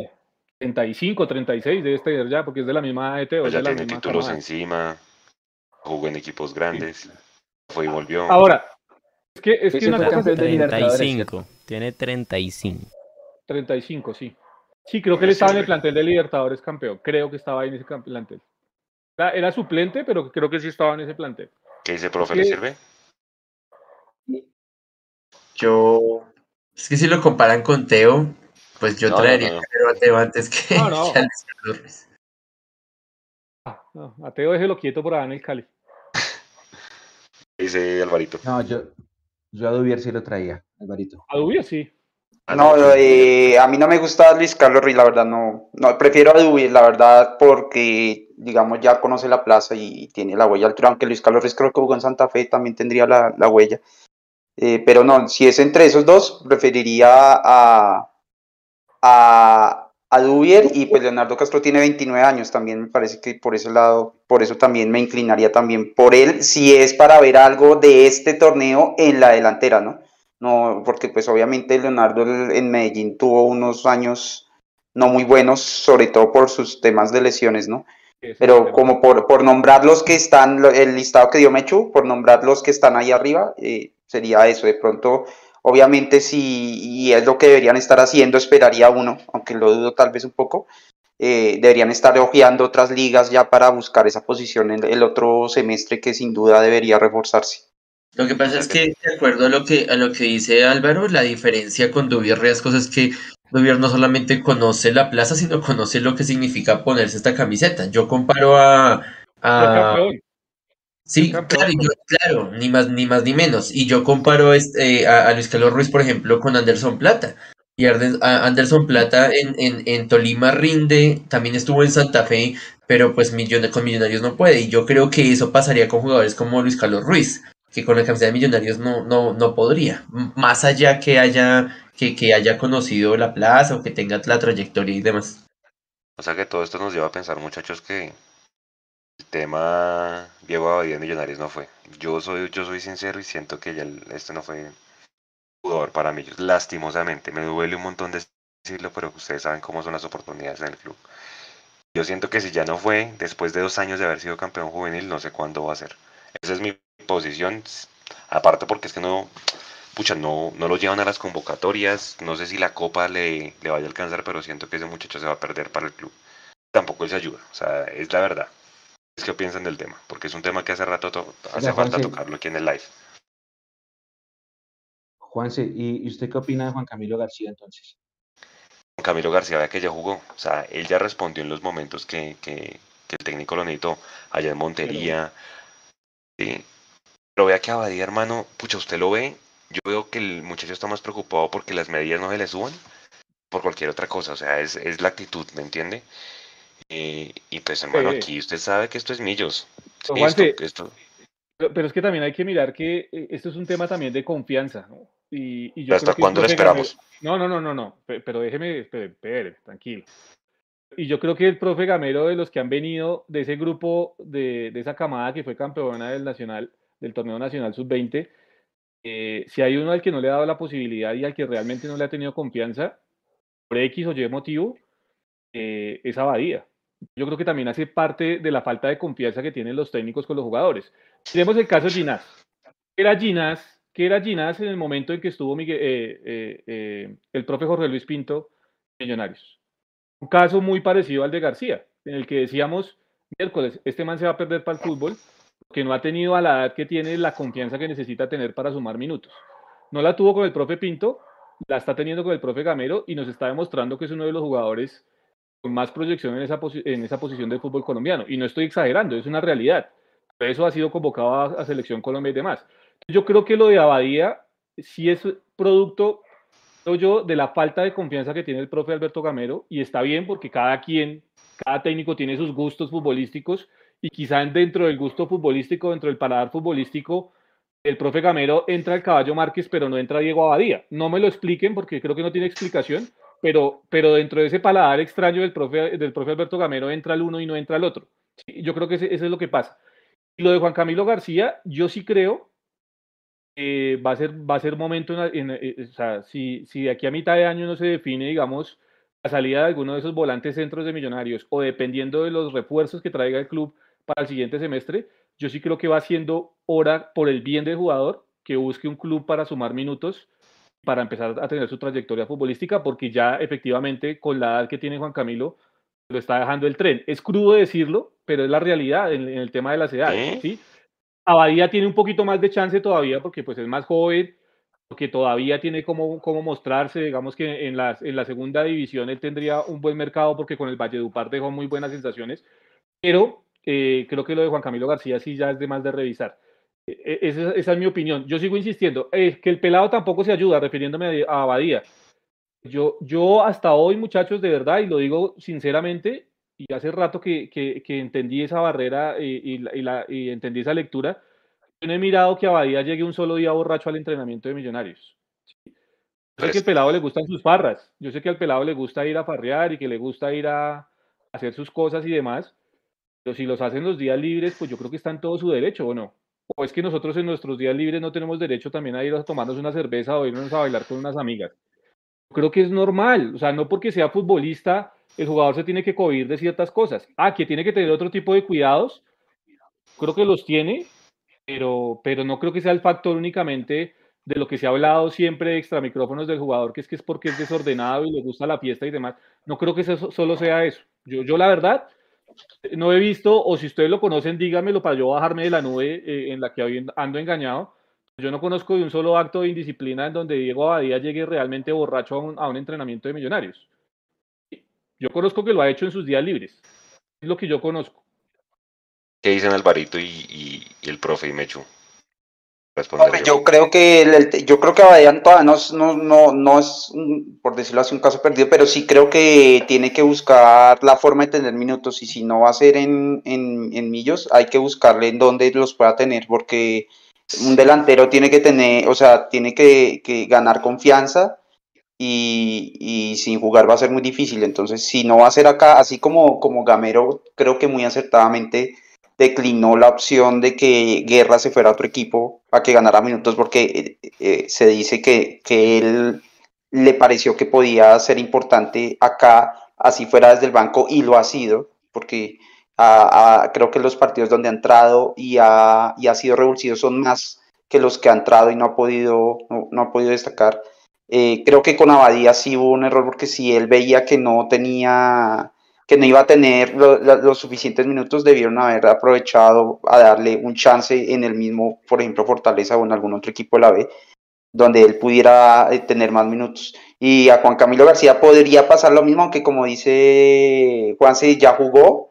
Creo que, creo que él está en, esa consideración cuando, cuando Vega y, y, cuando Vega, sobre todo tal vez porque seguramente el, si no está Larry estará, estará Pereira, pero creo que, que, es un jugador que tiene de pronto un poquito más chance de jugar, pero Abadía creo que por lo menos en lo que hemos visto difícilmente va a jugar algún minuto a, menos de que haya lesiones o haya suspensiones, entonces creo que igual para ambos jugadores aplica lo mismo lo que dice Jason, si de aquí a junio eh, no se ve, es que, bueno, la verdad, se ve, se ve más fácil que llegue Juan Camilo García uno porque a mitad de año es probable que pues haya, haya salida, seguramente Vega es uno de los jugadores que tienen más proyección, tienen tal vez más posibilidad de salir, entonces ahí habría mucha más chance. Pero Abadía y bueno, y me devuelvo, qué pena. Y además Juan Camilo García ha mostrado que puede aportar en esa posición. Abadía le pasa lo contrario. Cuando ha jugado no ha destacado tanto. Igual les pregunto, si se fuera, por ejemplo, hagamos de cuenta que por alguna razón Caballo Márquez sale y sale Erazo, ¿ustedes estarían tranquilos con que este Abadía sea el, el, el delantero que, que, juegue en el segundo semestre, yo creo que ninguno estaría tranquilo porque no ha mostrado los suficientes. Entonces lo que va a pasar es que van a traer otros dos delanteros. Entonces si Abadía no va a ser el, ese que va a tener la confianza, pues él debe salir a, a, ganar minutos, a conseguir tal vez esos goles afuera y seguramente ahí ya, ya va a poder volver. Y eso, eso es normal, eso pasa mucho en Europa. Eh, recuerdo en Manchester United tal vez eh, a un par de jugadores que, que, que prestaron, Den Herdenson, el, el arquero, aunque creo que ya ahorita va a salir, digamos que ese no, no, no, no, no fue muy no fue muy buen ejemplo, pero él salió, tomó, tomó muchos minutos, fue figura y volvió al Manchester United a mostrar. Lo que pasa es que estaba de Gea y, y no lo dejó jugar. Pero es normal y debería ser muy común esos tipos de jugadores que puedan tener una proyección, pero que por X o Y motivo aquí no destacaron en un principio, que salgan, que, que tengan minutos y que ahí demuestren si sí pueden volver a, a tener otra oportunidad. ¿Qué dice el profe? Después del minuto 80, ayer el profe Gamero tenía dos opciones. Estaba entre el caballo y Juber Quiñones.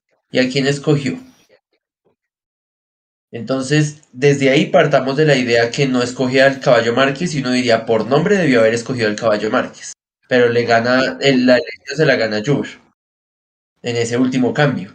Entonces, si, si, si, si el caballo Márquez no es capaz de ganarle el pulso a, a Quiñones, hay, cualquier cantidad de razones, porque al profe no le convence por rendimiento. Yo soy de los que digo que el, que el Caballo Márquez en algún partido, no digo contra América, pero digo en algún partido, hay que darle la titular porque es que él, tras de que tiene toda la presión encima de que, de que no, no ha podido figurar, además tiene que, que lidiar con la presión de vaya usted y salve las papas en los últimos cinco minutos.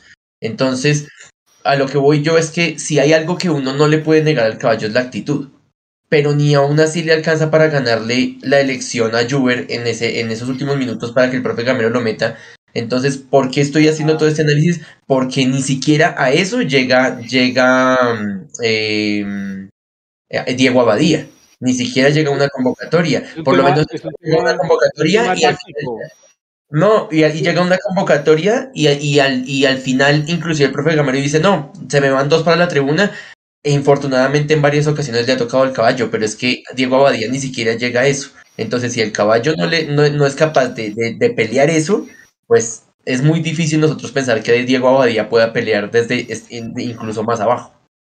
Perdona, Mechu, pero, pero es que, es que lo, lo, que usted dice ayer de Juber Quiñones y de Caballo Márquez, eso también tiene un tema táctico, ¿no? Tiene una lectura táctica y es que Juber Quiñones te hace la banda Juber Quiñones te hace la banda y el caballo no te la hace. Entonces, eh, ¿a quién vas a meter? ¿Al que te hace la banda para, para, para, para, para evitar que se te vayan los laterales? Pero bueno, o al, que, únicamente fija los centrales. Entonces, no, hay que mirarlo también. Pascual, acuérdense del partido del Pascual cuando, cuando hace gol el Quiñones y más no estoy. ¿Quién es el que recupera el balón y le hace el pase gol? El caballo Márquez jugando como extremo. El caballo Márquez conoce esa posición. No, pero no te hace la banda completa. Es que una cosa es que una, cosa. Eh, por supuesto, entiendo que es algo táctico ahí y no digo que, que se la haya ganado porque esté más o, o, o, esté mejor que el caballo Márquez. a lo que yo digo es que, a lo que yo voy, perdón, es que, por ejemplo, en este caso yo decía, o cuando veíamos la lista de los 20 convocados, sabíamos que iban a salir dos y nosotros decíamos, pucha, eso está entre, entre Rosales, entre Juan Camilo García, entre el mismo Juber Quiñones y entre el Caballo Márquez, y, y, y para todos habría sido muy normal porque ya ha pasado que el Caballo Márquez hubiera sido uno de los sacrificados que se fuera para la tribuna. Y a lo que yo voy es que Diego Abadía no llega ni a eso. No, pero eso ¿Qué también- decía? Espera, espera, Juanse. Ves que eso también tiene que- puede tener otra lectura. Y es, profe Gamero también lo ha dicho en muchas ocasiones, que va a ir acercando a jugadores que no han sido, digamos, habituales titulares o convocados en Millonarios. Y, un- y entre esos puede caber Diego Abadía también. Es llevarlo, acercarlo, que esté con la, co- concentrado con, con el plantel, que conozca lo que es concentrar profesionalmente y de a poco irlo llevando. O sea, yo no creo que sea por falta de capacidad, porque un tipo que no tiene capacidad no hace en un torneo nacional 23 goles.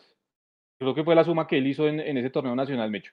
Entonces, yo, yo no creo que Sí. sea falta de capacidad de Diego Abadía. Es, es un tema de irlo llevando y creo que en ese aspecto también ha, ha actuado en cierta concordancia el profe Gamero y es, lo llevo a las concentraciones, lo voy dejando ahí, pero pues si no le alcanza, pues, lo, lo- lo voy a, o sea, voy a ir llevando a las concentraciones, pero pues obviamente va a ir a la tribuna porque todavía no está para ser el 9 de Millonarios. Y aquí viene mi pregunta, eh, Mecho, usted que tiene mejor memoria, Juan, si usted que tiene mejor memoria, el mismo profe, dígame un 9 en los últimos 20 años que haya salido de la cantera de Millonarios, que ha sido goleador con el club. Creo que no lo hay. En los últimos que no 20 lo años, no. Que no lo hay. Entonces, muchachos, también miremos lo difícil que es el ser nueve, eh, que es ser el 9 del, del club más grande del fútbol colombiano. Tirarle la responsabilidad a Diego Abadía, así como así me parece que tampoco es. No, no, no, ojo, claro. cada, cada cosa tiene su espacio y cada cosa tiene su tiempo, y por eso digo, está bien y son válidas todas las lecturas, pero creo que también cabe esta, ¿no? Que es irlo acercando a las concentraciones para que se vaya eh, conociendo realmente cómo es concentrar con el equipo. Y la otra es que tampoco le puede tirar la responsabilidad de, tome, usted vaya a ser el goleador de Millonarios, porque si no ha podido el caballo Márquez, que tiene más recorrido, ¿qué vamos a exigir a Diego Abadía? Sí, creo que las lecturas Oiga, me, me puso, Hecho. son válidas, ¿no? me puso a pensar porque ni, ni- nosotros históricamente, bueno, nueve, nueve buenos. ¿Quién? Freddy León, el Gato Pérez. Pero estoy, me fui, me fui al carajo, me fui 30 años en el tiempo. Después de 30 eso, años ¿Qué le tocó hacer? ¿Qué le tocó hacer a Juan Carlos Jaramillo que estuvo en este programa tres veces? Jaramillo, Jaramillo pintaba. Para ganarse el puesto. pintaba puesto. Pero no se consolidó. No ¿Qué se le tocó hacer a Jaramillo para ganarse el puesto y pelearle a Daniel Tilger, la titular? Acuérdese que le tocó con Pinto y le tocó literal romperse en los entrenamientos. ¿Sí? Y ahí es donde yo voy. Yo no sé, pues porque no. Bueno, ahora Gamero dice que va a permitir entrar a los periodistas a los entrenamientos. Pues cómo se desempeña el muchacho en los entrenamientos, ¿no? O sea, hay muchos factores. Yo, yo siento que en cierta medida Gamero sí tiene cierta responsabilidad en no haberlo dejado ir a Fortaleza. Recuerden, muchachos, que iban a ir Forta, eh, Abadía y Guerra. Y Gamero dice, no, yo los necesito a los dos porque vamos a tener una cantidad de torneos, no sé a cuáles hacía referencia, seguramente a la Copa Libertadores pensando en que íbamos a pasar. Pero yo me pongo a pensar, vea, Ginás, Vega, el mismo Emerson, a la edad de Abadía, ya estaban teniendo minutos en la B en Valledupar. Y ahí es donde yo digo que Gamero sí tiene cierta responsabilidad, que fíjese lo que está haciendo el Pelado Navarro. El Pelado Navarro, que también es de esa camada del 2019 campeón, ya está teniendo muchos más minutos que el mismo Abadía. Y ustedes muchachos saben del tema fútbol formativo, que si usted a los 22 años no es titular en algún equipo, o sea, es así, y, suena crudo, ¿me entiende? Pero, pero pues es también es pensando en el mismo Diego. No sé hasta qué punto va a aguantar que no lo lleven a las convocatorias, porque es que es muy frustrante, ¿no? Después de meter en un torneo juvenil que como ustedes dicen, estar súper frustrado que ni lo lleven a las convocatorias, debe estar cansado de ir a ver los partidos en la tribuna, esa es mi opinión.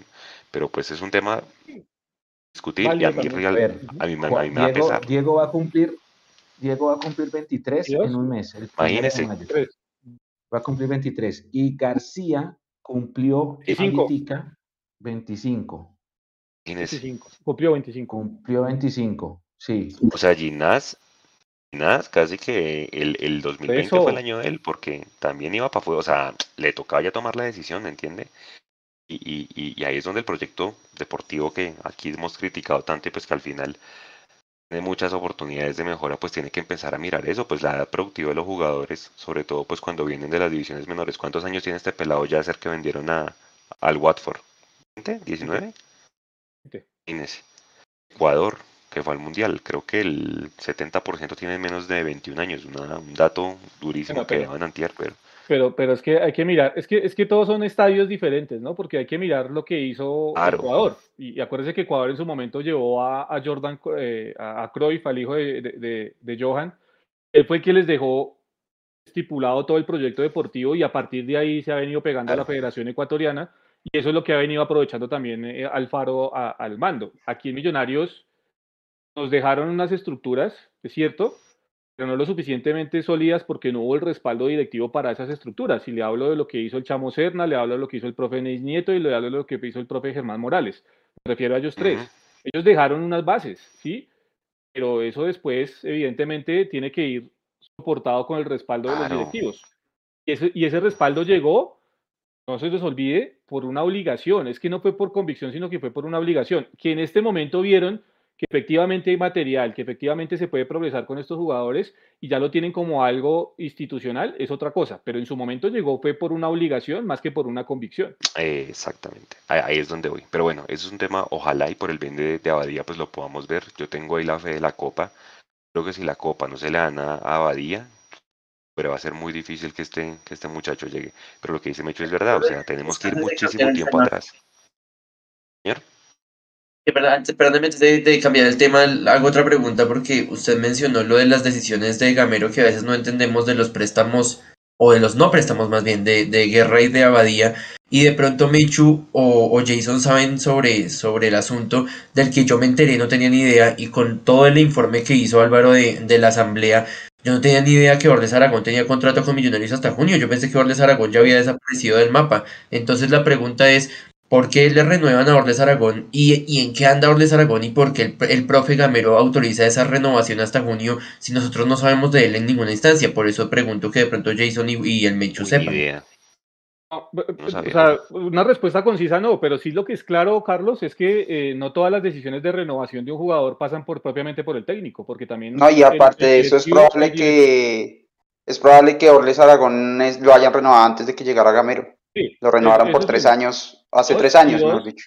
Y dos, no todas las decisiones en un club de fútbol, y eso está comprobado, pasan realmente en el tema de renovaciones, pasan por el, por el técnico. Es decir, el plantel que él tiene disponible, evidentemente el técnico siempre debe dar el visto bueno, salvo este circo que se armó con el América y Osorio últimamente, pero siempre, se, siempre debe hacer parte de ese comité deportivo y dar el visto bueno.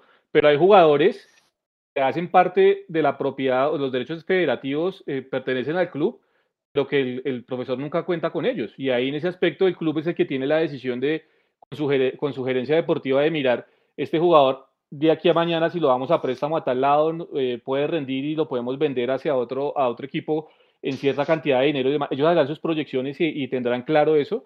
Y creo que ese es el caso de Orles Aragón. Yo, yo estoy seguro que eh, el profe Gamero no está enterado de, no sé, de los 40 jugadores que puedan pertenecer a Millonarios en este momento, eh, que todos tengan contrato hasta, hasta tal punto y estar pendiente de eso, porque esa no es la primera obligación del profe Gamero. Entonces yo creo que zapatero a su zapato y en eso, y en eso sí tienen que obviamente eh, hacer la gestión los directivos. Esa yo creo que es la respuesta eh, más cercana a la, a la pregunta que hace el profe. Preguntemos mañana en la Alvarito, prensa. Alvarito, de eh, se- eso se, se vence en, en junio, ¿no? El de Orles. Sí. Junio, o bueno, sí, no sé si junio o octubre, creo que es como octubre, de hecho. Pero ya reviso acá los. Pero, pero, pero sí, es este año que que es- Julio. Bueno, ahora O que. sea, ahora que ya- 22, eso fue 19. 19 era Jorge Luis Pinto. Está raro, ¿no? Pero porque Orles, Orles, Orles va, Orles va al Valle de juega la. Copa. Los juega la Copa ESPN, la Copa Fox de con Pinto. Orles no va al Valle de Upar en esa camada con Ginás, con García, con Vega. Creo que son esos. Él, él va al Valle de Upar. Cuando, cuando no sé. Vega vuelve, cuando Vega vuelve de Va. Valledupar, se va. Es de la segunda camada. Ah, bueno, es de la segunda camada, exacto. Bueno, bien. Exacto. Ahí, ahí volviendo al tema que decían, eh, decía Juanse que eh, espera la copa para ver si se da. Yo, yo no, no sé, no sé si me, me la jugaría ahí, porque uno, la copa es en, para nosotros empieza el segundo semestre, ¿no? Entonces, No, es, empieza ahorita en abril. ¿Ah, sí? O sea, ape- ape- apenas esta, esta llave, los que ganen esta llave se sortea ya la siguiente. empieza- En mayo, en mayo arranca Millos.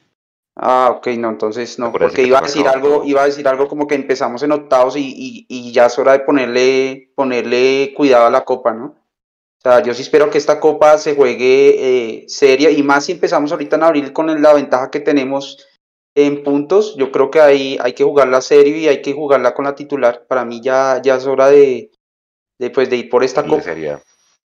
De acuerdo también. Oiga, venga. Aragón, en julio. de acuerdo Pensé en julio, efectivamente, el contrato de Aragón.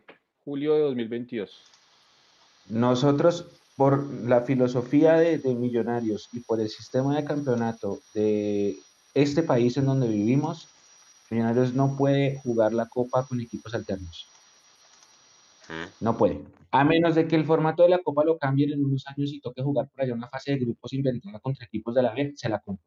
Pero si Millonarios va a jugar torneo internacional cada año, que es el deber ser, y por esa misma clasificación debe empezar la copa en los octavos de final, Millonarios tiene que afrontar esa copa con la seriedad que le, caracteriza, porque esa copa primero da título, segundo da vitrina y tercero da copa torneo internacional. Respetando las opiniones de todos ustedes, porque sé que ustedes, algunos piensan que hay que darle rodaje a algunos jugadores en la copa. La experiencia con Alianza Petrolera del año pasado dice que eso Pe- no- Pero es que el rodaje se le puede, se le puede dar en liga. Es que esa, esa experiencia con Alianza fue absurda porque metimos la, la suplencia en Barranca para jugar el clásico, perdemos el clásico y luego perdemos la, la clasificación con Alianza y íbamos bien de puntos. O sea, perfectamente hubiéramos podido ir a jugar eh, con la titular a, a Barranca, Bien. ponerle un mixto a Santa Fe, pero como es clásico y los clásicos se ganan, eh, que, a ver, o sea, sí y no. Sea, lo más inteligente hubiera sido jugar con Alianza con toda, venir a un mixto con Santa Fe, íbamos, veníamos bien de puntos y pasar a la siguiente ronda en Copa. Pero pues, bueno, ya no fue y eh, ojalá de eso le haya quedado el aprendizaje a, Gamero y, más ahora que estamos todavía mejor que en esa época en puntos. Creo que, para ese partido en Copa la titular y, los de liga pues, pues ahí le dará rodaje a otros, a otros jugadores así como ya lo hizo y creo que demostraron que sí se puede en, con Jaguares y, y no recuerdo con qué equipo acá, creo que Unión Mandal, no, eh, Río Negro tal vez. Eh, entonces, eh, no creo que sea excusa eso de, de, de darle rodaje a los jugadores, lo puede hacer en liga perfectamente gracias a los ahorros que ya tenemos. Eh, están No preguntando que dónde está Orles Aragón. No, Orles Aragón, lo que entendemos nosotros es que sigue entrenando con Millonarios, sino que no está inscrito, porque él tiene contrato vigente. Por eso estamos tocando el tema. Otro que Eh, se perdió. Tenemos mm, eh, delantero número uno, Márquez, de, eh, Márquez, Abadi Erazo. Segundo, Jader. Ahí van compitiendo por el top uno. Márquez es el tercero y Diego es el cuarto. Para que Diego tenga oportunidad, tiene que uno sancionarse, el otro lesionarse y jugar con dos delanteros. Algo así. Que es la explicación, Carlitos, de por qué no entró ayer Márquez y sí Juve. Es más, el, el- en, ese, en ese sistema de juego, Márquez no, no era para ser nueve y como estaba Erazo, creo que ya no lo iba a sacar. Entonces, Algo sí, parecido va a pasar, algo parecido va a pasar, pero todavía no tengamos esa conversación, aplacémosla cuando regrese Cleaver. ¿Y qué? ¿Por quién se decide Gamero? ¿Por Cleaver por Juan Camilo García? Seguramente hoy uno de los dos también va a tener esto y el otro no. Pero bueno, esa es una, mm. tengamos esa conversación cuando creo que Cleaver ya se Oiga, pero la otra eh, semana. nosotros, nosotros hace de nuestra fútbol base, ni delanteros nueve ni arqueros así que se hayan consolidado, ¿no? Bueno, Villarraga.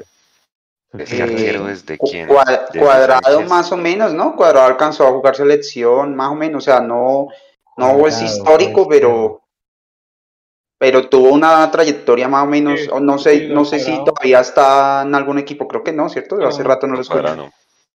Está Sí, lo de Cuadrado puede ser porque yo creo que tuvo, tuvo una buena época. De hecho, el mismo Oscar Córdoba dice que Cuadrado fue el que lo retiró del fútbol, ¿no? Porque pues eh, le costaba volar de la misma forma que lo hacía Cuadrado y que por eso él tomó la decisión en algún momento de decir ya no voy más. Eh, Villarraga, y pare de contar, porque pues de ahí para adelante no hemos tenido arqueros realmente que se hayan podido consolidar el arco de Millonarios. Y en el tema de los delanteros, pues, tampoco. Dígame un jugador, o sea, un delantero nueve, ¿no? Como tal, que se haya consolidado. Ninguno. O sea, si ustedes me dicen un No, es que por delantero, eso un extremo, el único así Sí, reciente, sí, no. Chitiva, pero pues Chitiva no era nueve, ¿no? Chitiva era un, un extremo, Chitiva era, no era más, era más un win. Chitiva era media pero- punta. Y, tampoco lo pudimos disfrutar mucho, ¿no? Porque realmente lo que se pudo disfrutar a Chitiva fue muy poco. Para allá, Entonces, sí. Ahí está claro, o sea, el puesto de arquero y el puesto de nueve no es para cualquiera y no es tan fácil tampoco promover a un jugador para que llegue a esa posición. Exacto. E- Sí, esa es la realidad. es una realidad. Eh, no, claro, y ese, es, y ese es un dato. Vean hasta dónde nos tenemos que ir para ver un 9 delantero. Vea, hagamos el ejercicio, eh, Juan, si hagamos el ejercicio, por ejemplo, haciendo la comparación con el Cali, que es uno de los equipos que más, que más jugadores saca.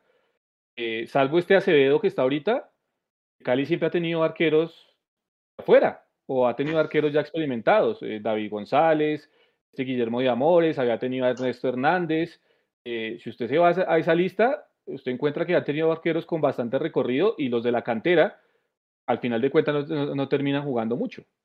Entonces, yo diría, y sin atreverme a asegurarlo, que el único que lo está pudiendo hacer en este momento de buena forma es ese pelado Cuesta del Deportes Tolima, que no sé si es de la cantera del Tolima, pero, pero creo que sí. Es el único, digamos, que, lo que, al que le están apostando realmente. Pero de resto, usted mira los equipos de fútbol colombiano, de los, de los reconocidos y de los que. ninguno. Ninguno. lo mismo pasa con el 9. Podemos ver esa lista de delanteros que dio Mechu y que no creo que ninguno, hasta donde recuerdo, ninguno es canterano el equipo donde estaba haciendo goles. Tal cual. Sí, o sea... Diga, párele bolas a este dato, Mechu. Esta, esta pregunta va para todos, pero se la va a hacer primero a usted. ¿Millonarios ya no es marca dependiente? No. Millonarios ya no es marca dependiente sí lo fue, sí lo fue en una época, sí, sí lo fue, sí, claro. sí, sí, sí, sí. ¿Qué pasa? Es que, no, mire, porque es, entonces es que es esto. Entonces el día que el día que Daniel Ruiz tenga un bache, ah, nosotros vamos a decir que es que somos, somos, somos, dependientes de Daniel Ruiz. Ahí cómo se diría, ¿cuál sería el, cuál sería el, bueno, entonces eh, que somos dependientes de Daniel este, Ruiz. En este momento, en, en este momento hay, una columna en mundomillos.com que le escribió Andrés, uno de nuestros nuevos colaboradores, y él, la titula Sosa, el jugador infravalorado.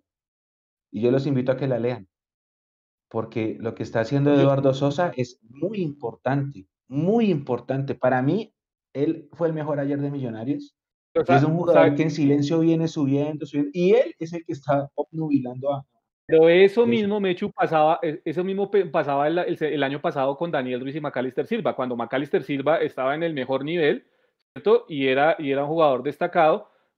Decíamos lo mismo, Daniel Ruiz va subiendo. Entonces, son los ciclos que se van cumpliendo, pero no, no por eso tenemos que decir que Millonarios va a ser entonces en algún momento dependiente de Daniel Ruiz, que cuando se vaya Daniel Ruiz, si sigue Eduardo Sosa con Millonarios, entonces vamos a ser dependientes de Eduardo Sosa creo que volvemos al tema y lo hablamos hace un rato. El colectivo de millonarios en general es el gran protagonista de este semestre y por eso estamos haciendo las cosas de la forma que se están haciendo. Por eso Millonarios tiene 29 puntos, tan solo 4 goles en contra, 10, 10 partidos con la valla en cero y un poco y un pocotón de virtudes más que le podría seguir enumerando. Yo no creo, la verdad, que hayamos sido Macalister dependiente en ningún momento. Yo sí creo, yo sí creo que fuimos yo sí creo que fuimos eh, Maca dependientes el semestre pasado, sobre todo. Yo sí creo que hubo un momento en que Macalister estuvo total y absolutamente brillante, destacado, y no teníamos un jugador que pudiera reemplazarlo ni de cerca. Eh, de hecho, ahí fue cuando sonó que lo llamaran a la selección, cuando se ganó el mejor, la, encuesta al mejor equipo, al mejor jugador del, del, fútbol colombiano. Eh, y hoy en día no es así en parte porque él ha bajado un poquito tal vez ese nivel, puede ser producto ya de los años, puede ser producto del, cambio de compañeros en, el frente de ataque, cambió un poquito el esquema de, de, Gamero, eh, y en parte también por el trabajo de Sosa, y a mí me parece eh, buenísimo, buenísimo que no dependamos tanto de Maca, buenísimo que podamos tener variantes, que si Maca va al banco pueda entrar a ser revulsivo, que si Sosa, eh, Sosa va al banco pueda ser revulsivo, y, si a, costa de eso tenemos que sacrificar que tengamos un destacadísimo jugador en el campo y otros 10 que no destaquen tanto a tenerlos todos parejitos y, tener el rendimiento que tenemos, a mí me parece buenísimo. Yo lo compro y, eso es de los, creo que es de los logros de este semestre, dejar esa maca dependencia. ¿Qué dice el profe? Yo tengo dos partidos en la memoria y no estoy mal, los dos fueron en, el Pascual Guerrero. En uno, McAllister se lesiona y en otro, a McAllister lo expulsan. Y en las dos, y en las situaciones, que son partidos, obviamente partidos distintos y, y, diferentes campeonatos, pero cuando pasan esas, esas dos ocasiones, uno se, echaba, uno se echaba las manos a la cabeza y uno decía, se nos fue Maca por una fecha, por dos fechas, porque no sabíamos si por la roja directa lo, lo, suspendían dos fechas, y nos decía, se nos va a despelotar el equipo, se nos va a desorganizar. Eso, eso nos dice que sí éramos, o sí fuimos Maca dependientes.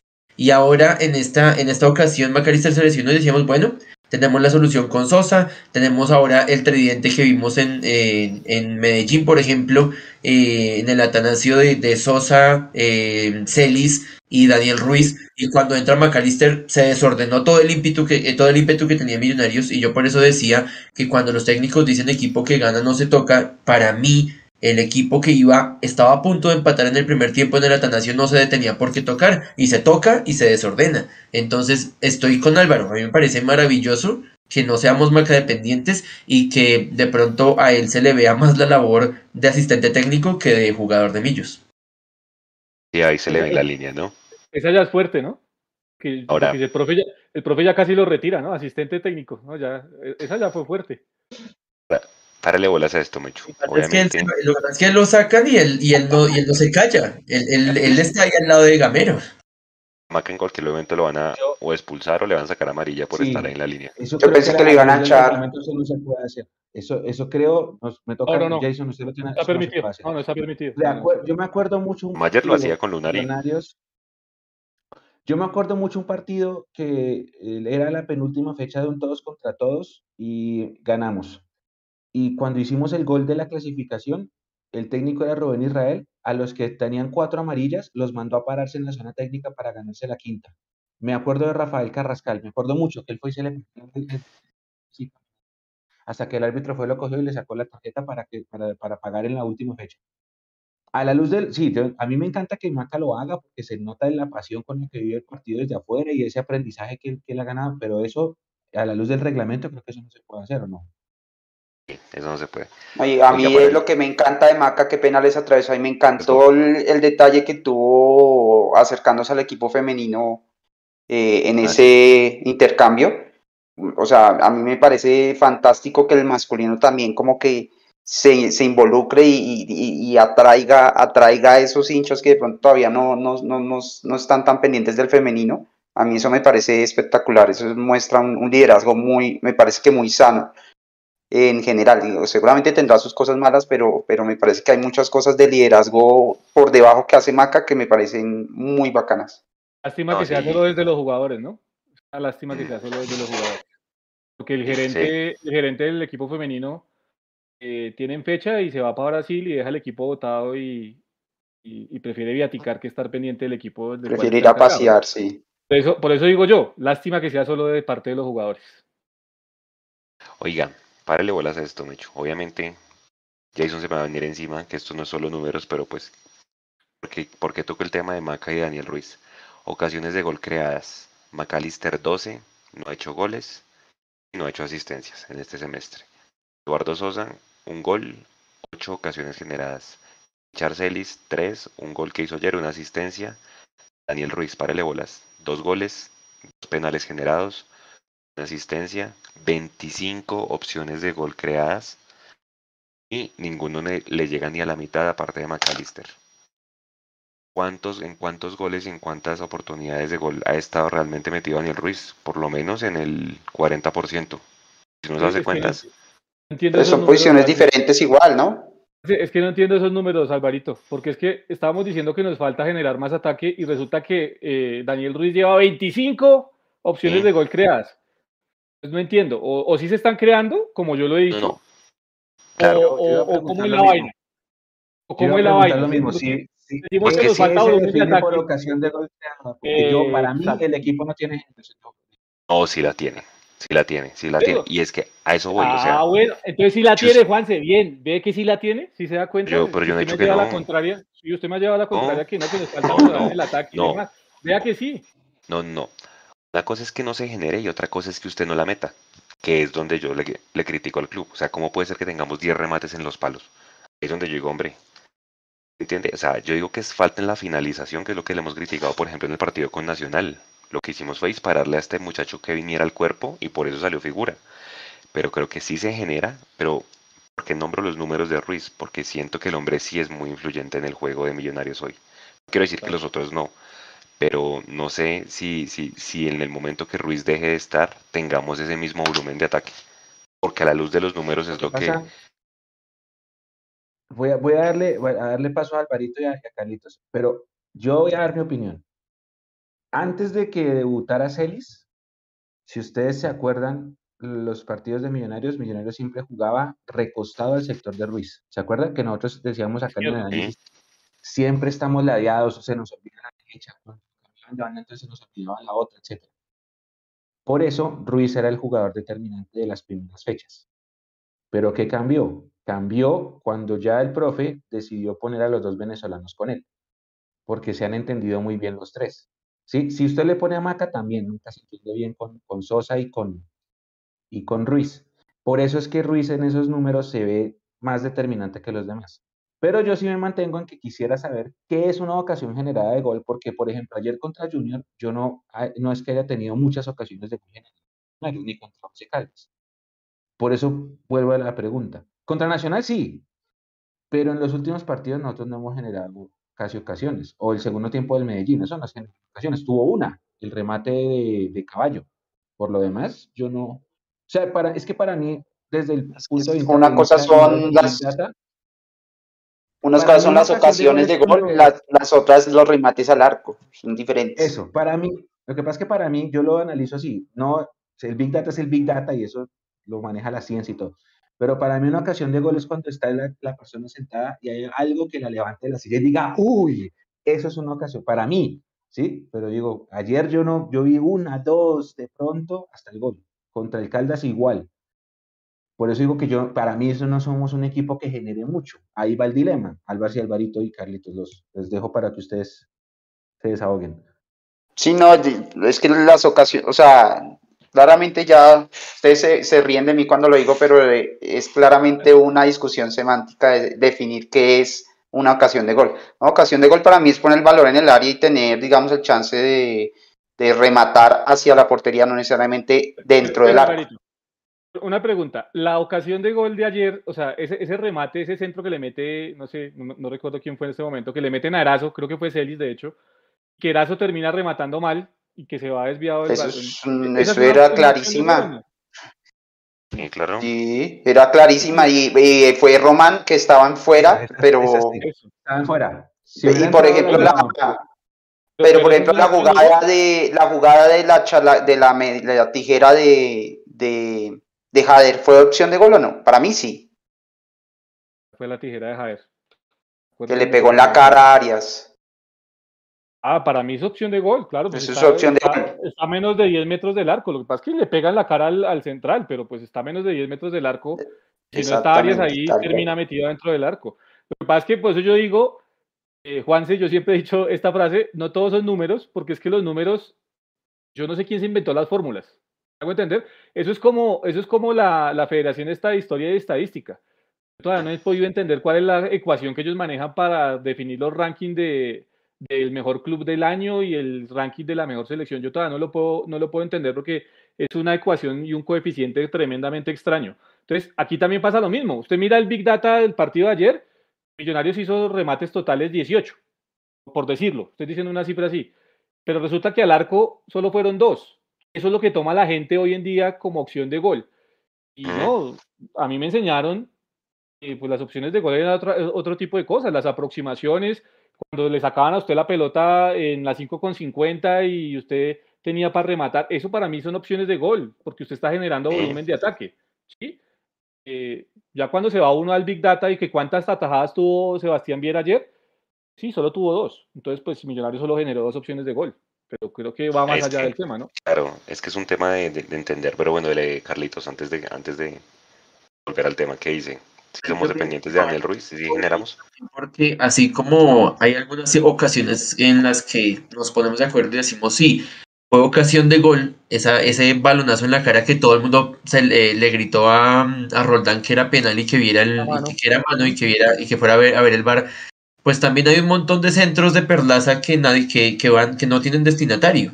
Y las estadísticas los pintan como opciones de, de gol, pero en realidad es un centro que sobra a todo el mundo, que llega al segundo palo y que no llega nadie. Y, y, entonces ahí dicen como, no, es que si lo hubiera centrado bien o, o, o, estuviera mejor posicionado, no sé, Erazo por decir algo, eh, entonces sí se analiza como una ocasión de gol. Entonces muchas veces los, los, números van para lado y lado, así como lo, lo, explica Jason, y también hacia la otra dirección en la que las estadísticas cuentan opciones de gol cuando son pelotazos y pelotazos y pelotazos sin sentido. Aquí estoy viendo, dice que ayer, por ejemplo, Daniel generó tres. La primera dicen que fue al minuto 44, la repetición. La segunda dicen que fue al minuto 50 la última dicen que fue al minuto 63, que fue esa que dejó mano a mano a la Vázquez que le sacó Piera al tiro de esquina, que fue una Por ejemplo, esa, esa última esa última jugada, esa última jugada que Maca queda saliendo, le pasa el balón, Montero queda hacia una línea y que se piensa que la va a perder, le mete el taco a Román, Román se la pasa a Sosa, Sosa tiene frente el arco y puede abrirla a Daniel, pero se, se enreda. pero eso no es una opción de gol.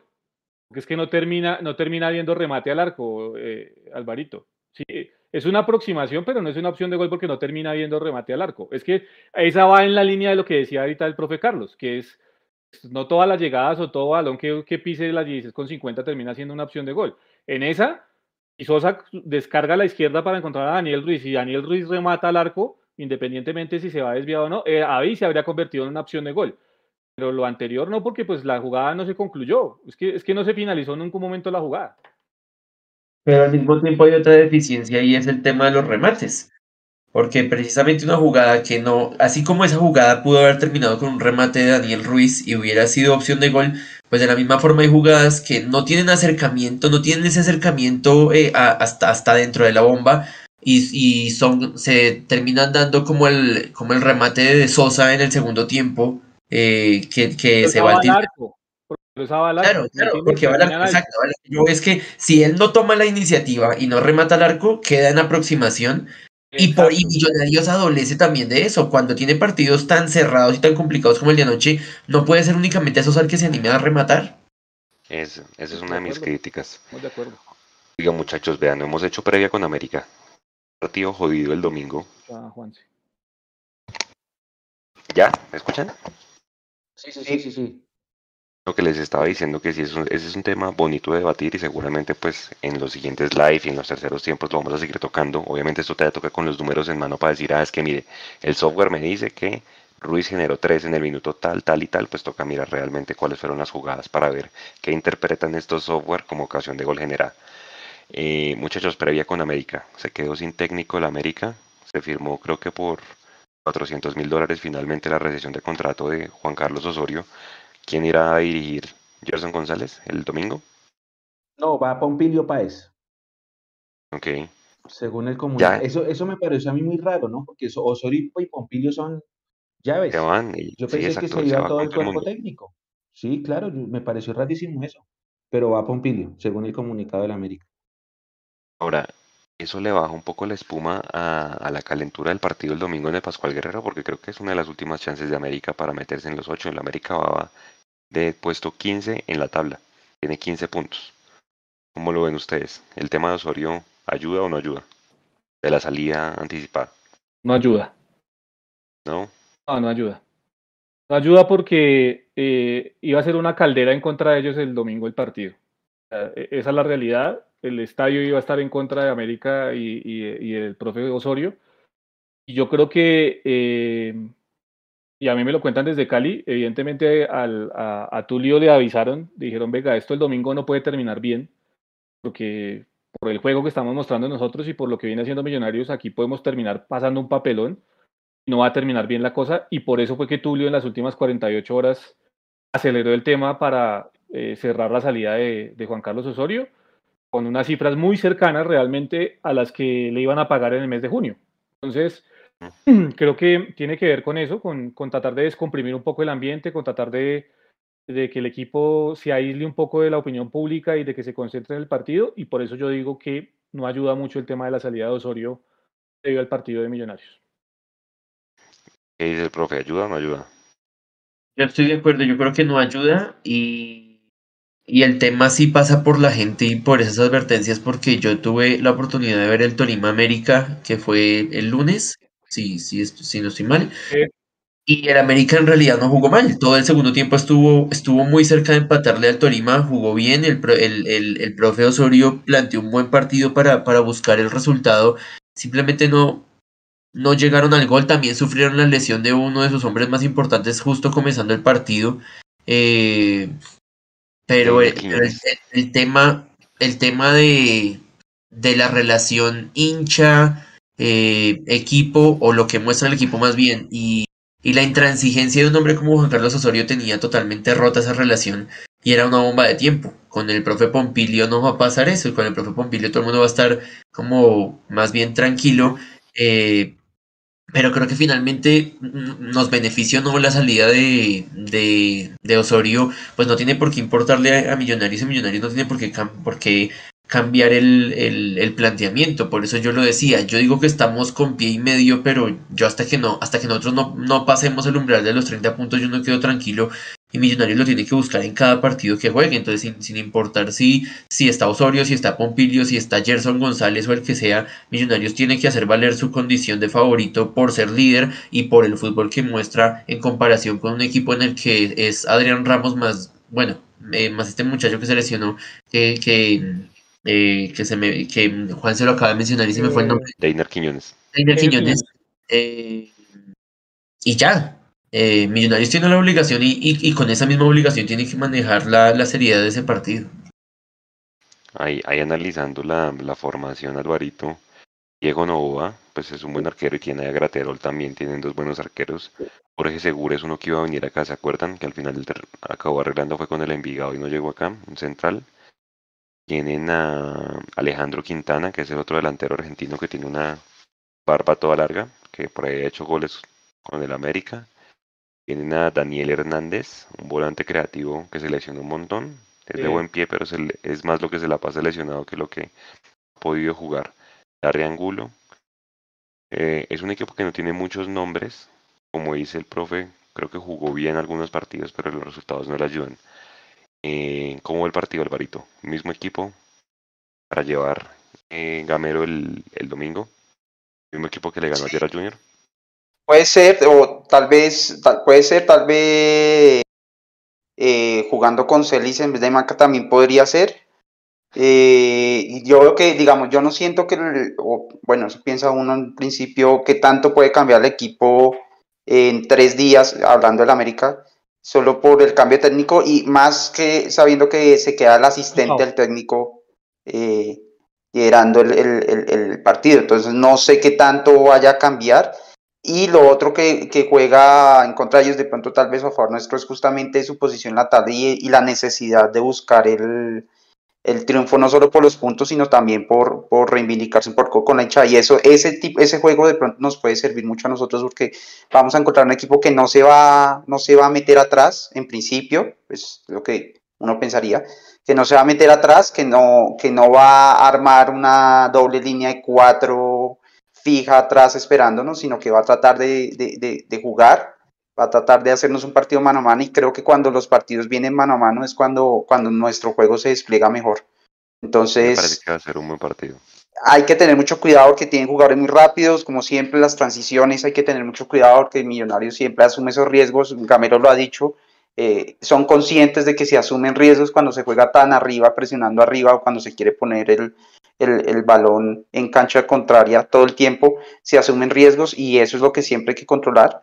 Eh, pero veo, veo, digamos, veo un partido sin demeritar, que se puede desarrollar un poco más fácil de lo que fue contra el Junior, que sí fue un partido que, que nos exigió demasiado a, nivel de, de, claridad de juego y en lo que tal vez eh, fallamos más. Creo que este partido nos va a dejar un poquito más de espacios y espero que podamos aprovechar más eso. Ahí, ahí yo creo, hecho, que hay dos hombres a los que hay que referenciar en ese equipo. Uno es Adrián Ramos, pues, pues el eje del equipo. Inclusive estoy viendo acá es el que más asistencias tiene.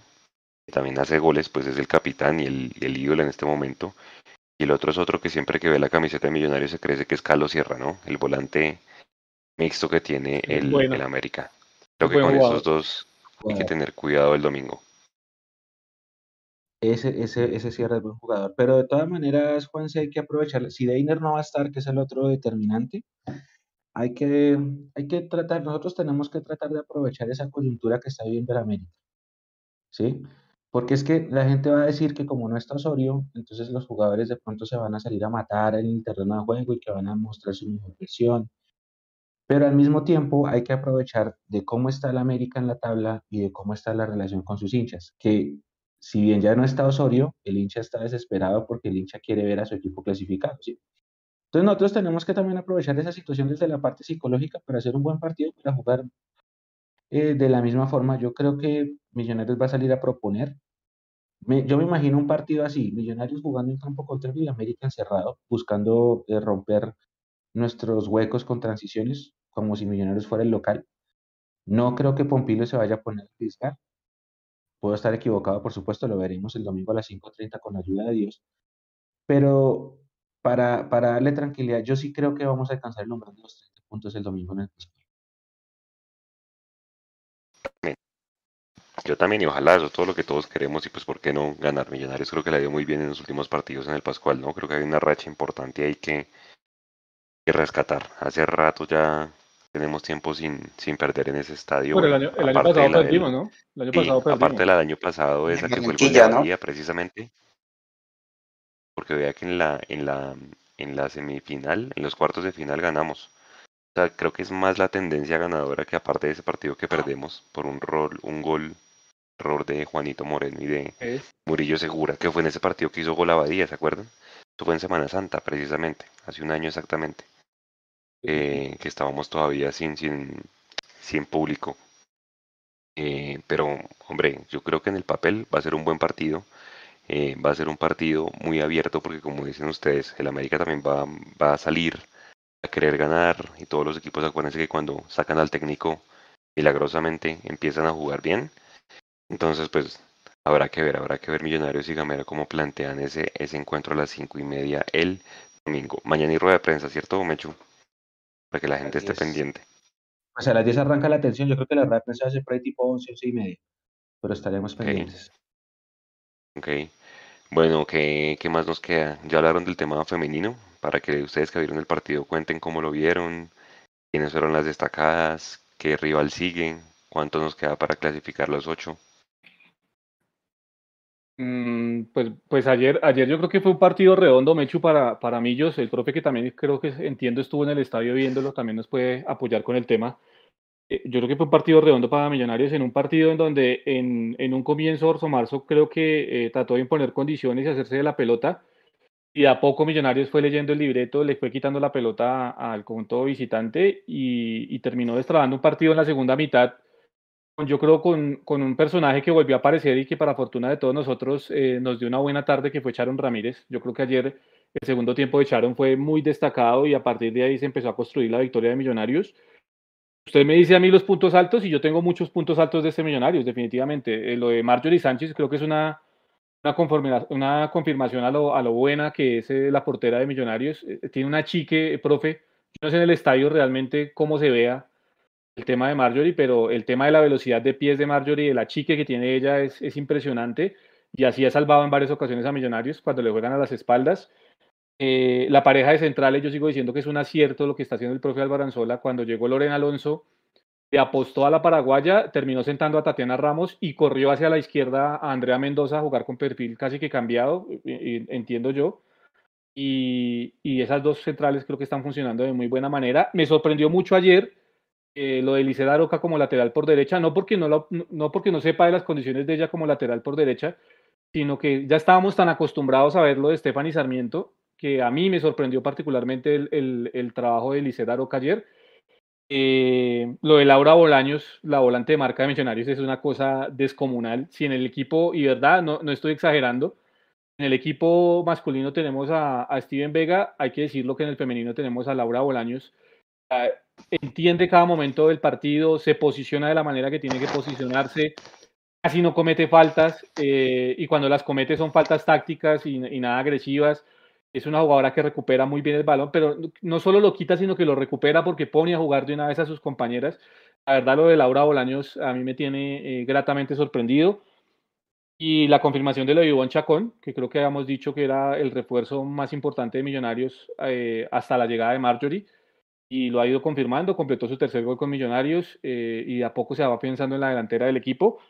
Y un paréntesis para el tema de, del profe Albaranzola, ¿no? que yo creo que con sus cambios y con la forma de leer los partidos, ha entregado últimamente mal contados nueve puntos a Millonarios y creo que eso también es mérito del trabajo que está haciendo el profe. Ayer hizo un cambio que fue sacar a, a, a Palacios, a Vanessa Palacios, que era la que estaba en punta, terminó metiendo a, ¿A quién fue que, quién fue que ingresó? A, a, a, miércoles.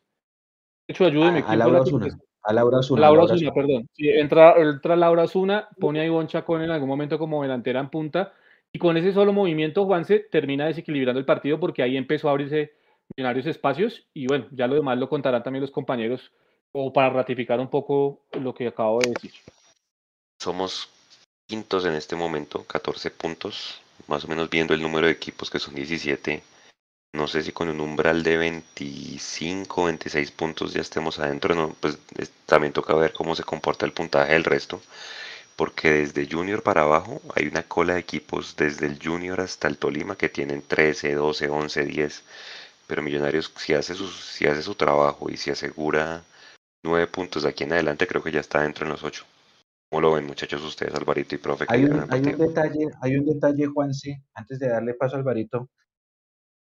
el sábado Pereira va a tener doblete, pero es al revés de lo que estamos acostumbrados. Primero juegan los hombres contra el Tolima, ah, pues. y después juegan las mujeres contra Millonarios. Buena estrategia. Eh, exactamente. Entonces, no sé, voy a verlo, porque yo voy a Pereira, pues con el favor de Dios, como siempre digo, quiero ver qué tanto es el, cambio del público, que ojalá se queden, ¿no? Uno impulsando el fútbol femenino, no importa que son del rival, que se queden, porque la idea es que el fútbol femenino crezca así. Pero quisiera ver cómo se va a comportar el público matecaña el, sábado. Partido contra Tolima, si no estoy mal, es a las 4 y el otro a las 7. Pereira de cuarto y Millos de quinto. Es un buen partido, ¿ah? Es un partidazo, es un partidazo. Ahora sí les doy la palabra a Carlitos Álvaro de lo que vieron ayer. Pues yo tuve una doble sorpresa con las convocatorias y es que más allá de, la amarilla que le sacan a, Guerra en, Medellín, no entendí por qué no lo convocaron en este partido del masculino. Y me pasó lo mismo con Stephanie Sarmiento en, eh, porque ni siquiera estaba convocada para el, para el partido de ayer contra Orso Marzo. Entonces eso es lo que obliga a todo ese cambio y a volver a ver a Lizeth Moreno, que para mí es de, la, de los puntos flojos del, del partido junto a eh, junto a Vanessa Palacios también, porque me parece que es, pues no tiene ritmo de competencia y se le, se le notó mucho en la torpeza en los mano a manos, en las, en las, en las, en los intentos de pique siempre le ganaba la defensa de Orso Marzo, y cuando sale Vanessa Palacios cambia todo el, el planteamiento y toda la actitud del equipo en el segundo tiempo. Creo que este partido es una nueva muestra para eh, argumentar por qué Sharon Ramírez tiene que ser tenida en cuenta en función de ataque y no tanto en función de marca, porque es mucho más vistosa y, tiene mayor responsabilidad eh, de forma positiva en el equipo cuando juega hacia el ataque. Ella misma demuestra con sus movimientos que ella le gusta atacar y le gusta ir hacia adelante. Eh, lo de Moncha con nosotros lo dijimos cuando, cuando tuvo el, arranque tan, tan atropellado y tan negado, nosotros decíamos a Ivonne Chacón le, le, tiene que entrar una y cuando le entre una le van a entrar todas y, va, y, se va a soltar y va a tener confianza. Y salvo el bache del partido contra Nacional, ella eh, ha marcado en todos los partidos. Marcó en Barranquilla, marcó luego en, en, Bucaramanga y vuelve y marca ayer para darle la primera victoria de Millos en, Bogotá con público, porque la otra victoria había sido el que el partido que tuvimos la oportunidad de transmitir acá en Mundo Millos con contra Equidad, que, que fue a puerta cerrada. Entonces, eh, la otra ventaja, pues que solo hubo una hora, eh, solo había una hora entre la finalización del partido femenino y, y, el inicio del masculino, y por eso hubo mucho más gente esta vez, porque el partido contra Tolima eh, habían dos horas, el partido de las, de las, de las embajadoras terminaba a las seis y luego comenzaba el de Millos a las 8 y eso hizo que muchas menos personas estuvieran ayer, por lo menos el segundo tiempo lo vieron muchas más personas y por eso ya se sintieron respaldadas yo hago una crítica completa con el tema de la, de la asistencia. Yo entiendo que el tema del arriendo del Campín está muy costoso y por eso Millonarios dice lo jugamos a puerta cerrada porque no es negocio para nosotros pagar todo ese montón de plata y, y, perderla, pues no recuperarla con boletería. Pero entonces no se ríe también cuando uno se da cuenta que, por ejemplo, no sé, eh, los, que, los que frecuenten Oriental y, y van por Oriental Sur saben que en el primer piso, Oriental Sur, en todo el, la, la, última parte de Oriental Sur pegado a las comidas, hay un baño que es de hombres y está con una cartulina pegada que dice mujeres donde están los sanitarios. Entonces el baño de hombres tiene la parte del orinal y la parte de los sanitarios y lo que y ese es el baño de hombres y lo que hicieron ellos fue simplemente poner una cartulina diciendo mujeres con la flecha para los sanitarios y, y, y el orinal es la parte de hombres. Y es tan precario eso, o sea que el líder ni siquiera hace eso, hay un montón de sillas rotas en Oriental y nunca, la, nunca las han repuesto, el tema del, del wifi, bueno, hay, del sonido, hay, hay, una cantidad de cosas que el líder no se pone la, no, no se mete la mano al drill y no, corrige toda esta situación, lo que ya critiqué al, al, inicio de este, de este Mundo Millos Live, que es el tema de que no hay comunicación entre la policía, la logística y el club, y por eso la gente nunca puede eh, estar en los himnos con las jugadoras porque nunca dan la autorización. Entonces la, la, la, logística dice, no nos vamos a agarrar con la policía y no, no vamos a dejar que la policía nos regañe porque porque simplemente ellos no nos dan la orden y nosotros no vamos a, pasar por encima de ellos. Y uno habla con la policía y la policía dice no nos han dado la orden para, para comenzar a dejar entrar. Entonces, ¿quién le da la orden a quién y quién permite qué? Entonces, eh, es, es, muy complicado. Por ejemplo, el próximo partido de las embajadoras es de, de ayer en 8 eh, a las 4 de la tarde contra el Atlético Huila en, en el Campín. Y como no juega Millonarios, porque Millonarios juega hasta el viernes contra Equidad, entonces ya suponemos nosotros que ese partido a las 4 de la tarde en el Campín va a jugar a puerta cerrada. Entonces es muy difícil que lo que dice, lo que dice Mecho es una gran estrategia lo que va a pasar en Pereira, que juegue primero el masculino para que el femenino tenga como esa fuerza. Y es muy difícil cuando estamos casi seguros que la otra semana las embajadoras van a volver a jugar a puerta cerrada. Y, y ellas lo, destacaron ayer en la rueda de prensa, Mecho lo decían ellas, que qué bueno había sido el apoyo de la gente, que había sido muy eh, eh, muy importante para ellas, por eso cuando se acaba el partido todas van y saludan a Oriental y luego saludan a Occidental y, están todos con el ambiente muy muy feliz y ellas se sintieron motivadas después del primer gol y, se les notó con el primer gol, con el, con el de Sharon, la tranquilidad y por eso hasta le, le anulan un gol eh, a Ledis Calvo eh, porque Millonarios estaba, dominó con tranquilidad después del, gol de Sharon, porque encontró también ese acompañamiento del hincha y esa tranquilidad de tener ya el marcador a favor, eh, y es algo con lo que no pueden contar si no eh, juegan el mismo día con el equipo masculino. El día del partido en Bucaramanga, que yo les contaba en la transmisión que había, habíamos 10 personas, 15 personas yo estuve en la rueda de prensa y la rueda de prensa de los dos equipos tuvo tres preguntas. Una cosa chiquitica, la del Bucaramanga menos porque la, la prensa local no quiso acompañar. Entonces estaba el camarógrafo de Win, hicieron dos preguntas eh, vía WhatsApp y yo pregunté. Y le pregunté a la jugadora del Bucaramanga que ella cómo veía el tema del apoyo al fútbol femenino. ¿Y sabe qué me respondió? Me dijo, y ahí está la rueda de prensa. Me respondió, acá todo pasa por el tema del machismo y me dejó sano. Estamos hablando de Bucaramanga. Sí. Sí, porque allá se vive el fútbol, tendrá su, su, su otra forma de vivirlo, pero claro. Seguramente hecho, ese partido va a puerta cerrada. Meto un segundito ahí porque pasó algo muy parecido ayer con la logística. La, una, la, la, encargada de logística, que era la que nos explicaba que no nos, de, no nos podía dejar entrar y estábamos todos ahí haciendo fila, eh, venía eh, eh, rayada porque precisamente la policía la acababa de regañar porque los únicos a los que les estaban dando ingreso eran los de las barras. Y la había, la había regañado a, algún agente de policía porque ella dejó pasar cuatro muchachos que iban con maleta. Y entonces los muchachos decían, pero es que somos de barra y en las maletas llevamos precisamente las banderas. Y entonces el tipo, ella se ganó un regaño de, la policía simplemente porque no le exigió a los, a los cuatro pelados de Blu-ray, no de comandos, que sacaran las banderas de las maletas para que simplemente la policía viera que sí eran de, de barras y no eran, eh, digamos que hinchadas del, del, común. Y ella dice, todo esto pasa es porque ahorita a las 5 juega el fútbol femenino. Si, estuviera, si a las 5 fuera el, el, partido del masculino, estarían, estarían todos haciendo rápidamente carriles de, de, requisa para que todo el mundo entrara rápido y lo viera. Pero como son las embajadoras, desde la misma logística pasó exactamente lo mismo anoche y, es, y fue el mismo comentario.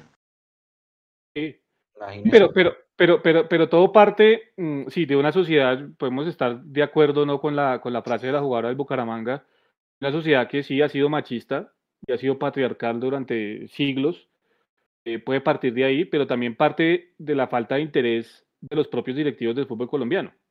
Cuando hablo de los directivos del fútbol colombiano, no hablo solo de los de Millonarios, sino hablo de la DIMAYOR en sí, que tiene 36 clubes afiliados. Eh, y esa falta de interés se ve en muchas cosas. En la promoción que se le hace a los partidos de fútbol femenino.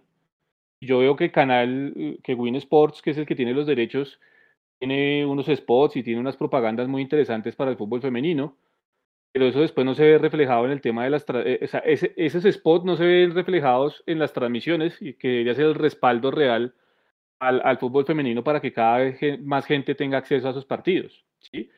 Eh, yo, yo, todavía no entiendo y espero algún, algún día saber la razón exacta, concisa, legal, jurídica, lo que sea, por qué la I Mayor coloca un link, un link en, en, YouTube oculto para que la gente no sepa dónde está la transmisión de, del fútbol femenino. Eso me parece a mí eh, desastroso, que el, link, que el link tenga que ser oculto. ¿sí? Nosotros tenemos acceso a él porque estamos a Di Mayor. En Di Mayor pues tenemos el acceso a, eh, como periodistas tenemos el acceso al link y ahí lo empezamos a compartir y demás. Pero, pero me parece absurdo eso. Entonces todo parte efectivamente de la falta de, apoyo y de la falta de interés de los directivos del fútbol colombiano para, para, para promocionar el fútbol femenino. Y, y, eso se ve reflejado también eh, y apoyado también en algunas administraciones distritales que no les interesa el fútbol femenino. Eso es una que yo no entiendo acá en Bogotá, profe Carlos. Si usted la sabe, explíquemela sociológicamente, históricamente, no sé. Pero tenemos una alcaldesa que siempre promovió el hecho de la inclusión de la mujer en la política, en el deporte, en la sociedad y demás.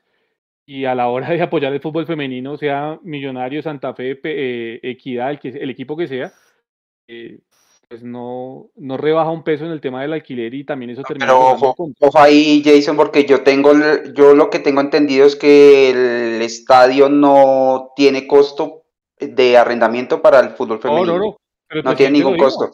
Lo que, lo que tiene costo es eh, la logística, digamos que es así, independientemente toca pagar. El presidente Camacho lo dijo, el presidente Camacho lo dijo, ¿no, profe Carlos? El presidente Camacho lo dijo, es que el tema del arriendo, el tema del arriendo del Estadio del Campín es uno de los grandes problemas que tenemos para abrirlo, o estoy diciendo mentiras, eh, profe. No, no, no, el, profe, el, presidente Camacho lo dijo precisamente en la, en la asamblea y habló de, no, no hubo, Perdón, profe, no hubo, no hubo cobro para el fútbol femenino y nosotros tuvimos aquí a la directora, aquí en esta misma eh, pantalla tuvimos a la directora del IDRE mientras la pandemia. Al equipo masculino le cobraban la mitad del canon del arriendo mientras pandemia y al femenino le estaban dando gratis durante la pandemia, pero ya después normalizado el tema, yo tengo, yo tengo información de, de y, se, me, se me va el nombre, qué pena con la compañera de socios hinchas que es del colectivo Fútbola. Eh, y ella lo que me explicaba es que no hay, no, no hay cobro de arrendamiento para el fútbol femenino, que lo que hay es que hacer el tema de, de, de la logística y que la logística para un partido clase C sale muy, sale más costosa que lo que ellos estiman que podrían recoger y por eso no abren el estadio. Pero por eso querían hacer el, el, el, partido clase D para poder abrir una tribuna o un par de tribunas y en ese, en ese sentido sí podrían ser, digamos, por lo menos en equilibrio el tema de abrir el estadio. Esa es la información que yo tengo de, de, de la compañera que en teoría ha estado, digamos, metida en ese tema y está, digamos, promoviendo para, está promoviendo para que se logre abrir el estadio pero no sé si, si de pronto el profe tenga alguna otra versión diferente. Pues yo me acuerdo, por ejemplo, de lo que pasó con el presidente de Santa Fe y que y, yo recuerdo que esto del, del préstamo gratuito del Campín solo fue, ni siquiera habla, estamos hablando de la pandemia completa, estamos hablando de 2020. Porque en 2021 es cuando se da toda la controversia que, que comienzan a jugar las, las, las tanto los dos equipos, el, el, los, el de Santa Fe y el de Millonarios Femenino, comienzan a jugar en, en canchas horribles, eh, desastrosas. Y el, y el presidente de Santa Fe en una, me acuerdo que dio una entrevista y dijo, nosotros estamos considerando y estamos pidiéndole permiso a la DIMAYOR para que el equipo de femenino de Santa Fe juegue como local en, no recuerdo, Mosquera porque los préstamos en, el, eh, los préstamos en Bogotá son ilógicos por, por lo costosos. Entonces, creo que eso del préstamo gratuito es solamente, fue solamente 2020, en 2021 ya comenzaron a cobrar algo y el, el presidente Camacho habló esta vez de 70 millones. Lo que dice Álvaro podría ser si es que el, tema de la logística vale 70 millones. O sea, si contratar la logística y todo eso vale 70 millones y esa es la cifra de la que está hablando eh, el presidente Camacho, pero la verdad yo no he vuelto a ver que, que se pronuncien o que saquen pecho tanto el líder como la alcaldía diciendo que el préstamo sigue siendo gratuito para el fútbol femenino porque han habido muchas quejas, los mismos presidentes dicen que han considerado que la localidad sea en otro estadio y no en el Campín y ellos no se han vuelto a defender con ese argumento de que el, préstamo es gratuito para el, para el fútbol femenino. Mejor dicho, vamos a seguir a puerta cerrada a menos de que pase algo. Y ojalá pase. Y ojalá pase. Por ahora, el partido del sábado es buenísimo. Cuarto contra quinto. Es un partidazo. ¿Qué dicen ustedes? Y, que Juan y juega Cali América, que también es un partidazo esta fecha. Entonces, ahí pues, Yo creo que sí, Millos gana, gana tres partidos y creo que está al otro lado, en los cuadrangulares. Ojalá y por el profe como decían ahí en el chat, que está construyendo identidad. Yo, yo lo dije, yo lo dije, insisto en la invitación para todos, lo dije antes del partido contra Nacional, que es, es, es muy divertido ver este equipo, la verdad. Contra el, partido contra Nacional eh, me iban haciendo quedar un poquito mal, porque justo ese partido de pronto fue el menos, el menos divertido, pero fue también por la propuesta que hizo Nacional. Y, pero si vemos el partido con Bucaramanga, estuvo muy, muy bueno. Creo que, que de los mejores que, que hizo el, equipo y venía este partido contra Oxo Marzo, que era un, equipo que venía en, antes del partido contra Millos, creo que estaba cuarto, de hecho, Oxo Marzo. Eh, era un equipo que pues eh, venía a proponer y venía, venía bien. Era un, reto interesante y, para mí, digamos, yo vi el partido, la verdad, por ratos en, el carro, venían, venía entrando a Bogotá eh, y en lo que pude ver me gustó mucho, fue muy entretenido, creo que fue el mejor partido que le he visto a, a, las embajadoras. A mí, yo lo había dicho también por interno, a mí me gusta mucho el juego de, de Laura Bolaño. Yo inclusive por interno le había puesto la jefecita porque justamente me, me, me, me acuerda mucho al juego de Vega. Eh, es un, un, un 8 clásico, eh, un box to box como llaman Inglaterra, eh, que es capaz de, recuperar y que también es capaz de salir jugando claro, de encarar y de, poner pases. Eh, y también insisto en que me, ha gustado mucho o me gusta mucho más cuando Charles Ramírez juega hacia el ataque, juega de 10, pero ahí yo veo lo que hay es un dilema porque Ladies Calvo también lo hace muy bien y eh, digamos que si se pone, pienso yo, poner a, Sharon Ramírez a jugar más adelante es tal vez retroceder un poquito más a Ladies Calvo. Y, perder un poco el juego de ella. Entonces, por eso yo creo que el, el técnico Anzola se, se decanta por jugar con un doble 8 ahí, eh, y dejando de 5 a, a, Bolaño. Y, y Charon siento que se pierde un poco en esa capacidad hacia adelante. Entonces creo que eh, Anzola por ahora lo ha podido saber manejar. Digamos que normalmente, por lo que he visto, ustedes me corrigen, Charon arranca un poquito retrasada y hacia los segundos tiempos es donde ya la liberan un poquito más y, ella se ve un poco mejor. Entonces, eh, pues eh, eso ha dado, ha dado resultado hasta el momento. Eh, y bueno, ya, ya Chacón está mostrando más lo que, lo que se esperaba de ella. Digamos que cuando, cuando se anunció acá, me acuerdo que Mapis nos dijo que era, era un, un fichajazo para, para, el equipo. Y creo que ya está demostrando un poco más de eso. Entonces, es muy entretenido. Nosotros, digamos, lo decía Jason, hay mucho, mucho de falta de apoyo de los directivos, la misma logística eh, hasta los mismos propietarios eh, de los equipos. Nosotros como hinchas tenemos que hacer el deber, hacer el deber de tratar de ver sus partidos, de empezar a relacionarnos con sus nombres, con sus posiciones, porque créanme, a mí me pasa mucho, todavía no me sé exactamente las posiciones de todas, los nombres de todas. Eh, seguramente el fútbol, el, equipo masculino, les puedo decir, digamos, la nómina de los 30 jugadores de Millos, pero el femenino todavía me cuesta.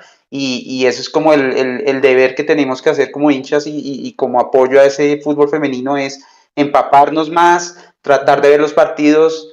Eh, Mundo Millo está haciendo todo el esfuerzo para llevarles la información, para llevar las transmisiones y, no podemos esperar, digamos, el mismo nivel técnico de los hombres, eh, que a veces eh, he escuchado mucho eso de que ven los partidos de fútbol femenino y entonces algunos goles, por ejemplo, por la altura de las arqueras, pues se ven como muy, muy diferentes a lo que se ve en el fútbol de hombres. No podemos esperar que sea exactamente el mismo nivel, eh, pero yo sé que, que, que, con el tiempo y con apoyo, inclusive mm, yo he visto partidos de fútbol femenino que son muchísimo mejor que la mayoría de equipos de, pues, de partidos de, de, fútbol masculino. Venimos, Entonces, venimos, venimos, de un clásico de España, eh, Barcelona-Real Madrid por los cuartos de final de la Champions League femenina, donde, eh, pues primero la, la, el, el, juego del Barcelona es una cosa increíble, el mismo Xavi y Puyol salieron a declarar, decían, el, el tema técnico de estas jugadoras es impresionante, y aparte donde se batió un récord en, en, el tema de asistencia, ¿no? 91.553 espectadores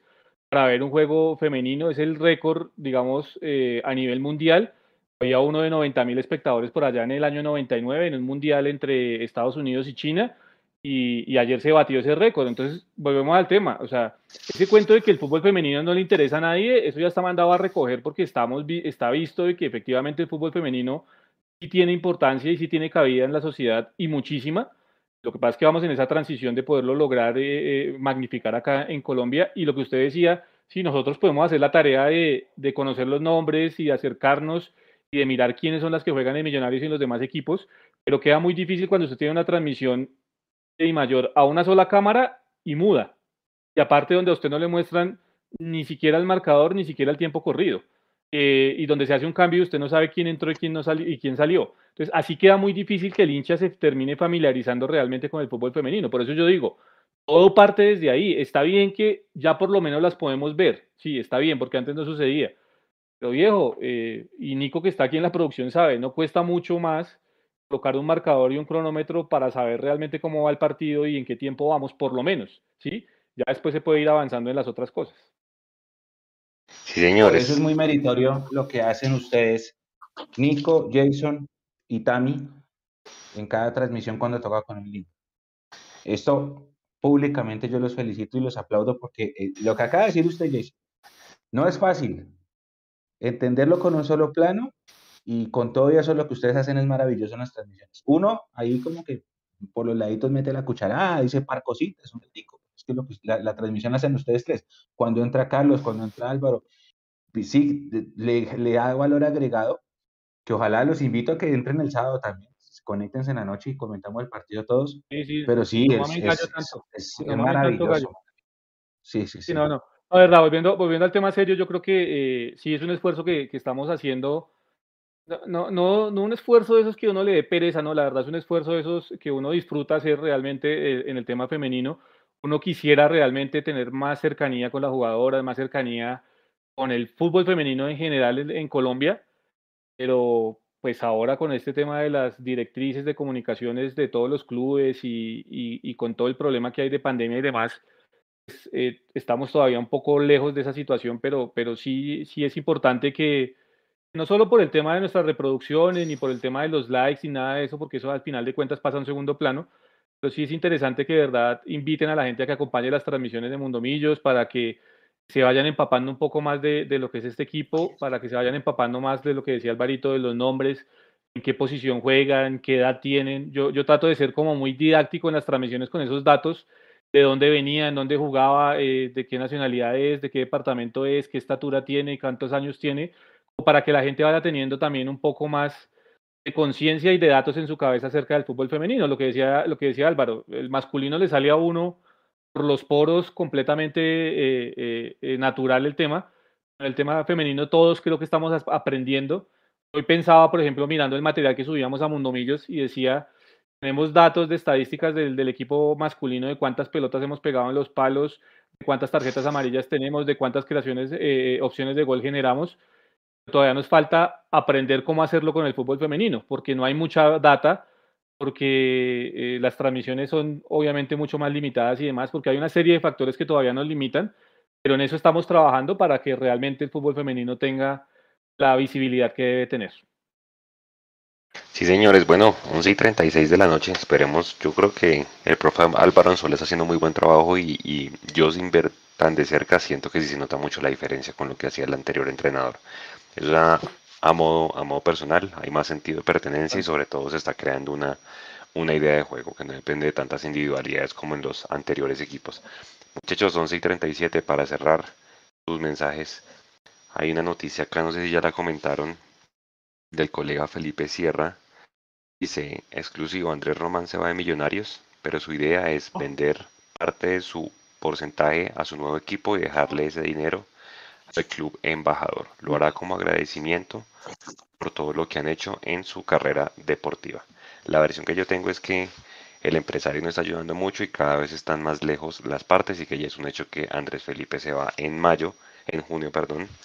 Ahí es donde uno empezaría a pensar por qué no acercar a Blandón o al mismo Rosales. No sé si Blandón todavía sea de Millonarios, pero ya tiene más de 50 partidos en primera. La mitad con Valledupar y la mitad ahora con, con Fortaleza. Eh, ¿Qué dice Jason? Su mensaje de cierre. Pues me deja frío usted porque precisamente esta tarde estaba preguntando sobre el caso Román y me decía que no había ningún tipo de avance, efectivamente, pues no había avance, pero tampoco me dijeron que hubiese un retroceso como para eh, pensar que ya efectivamente es un hecho lo de la salida.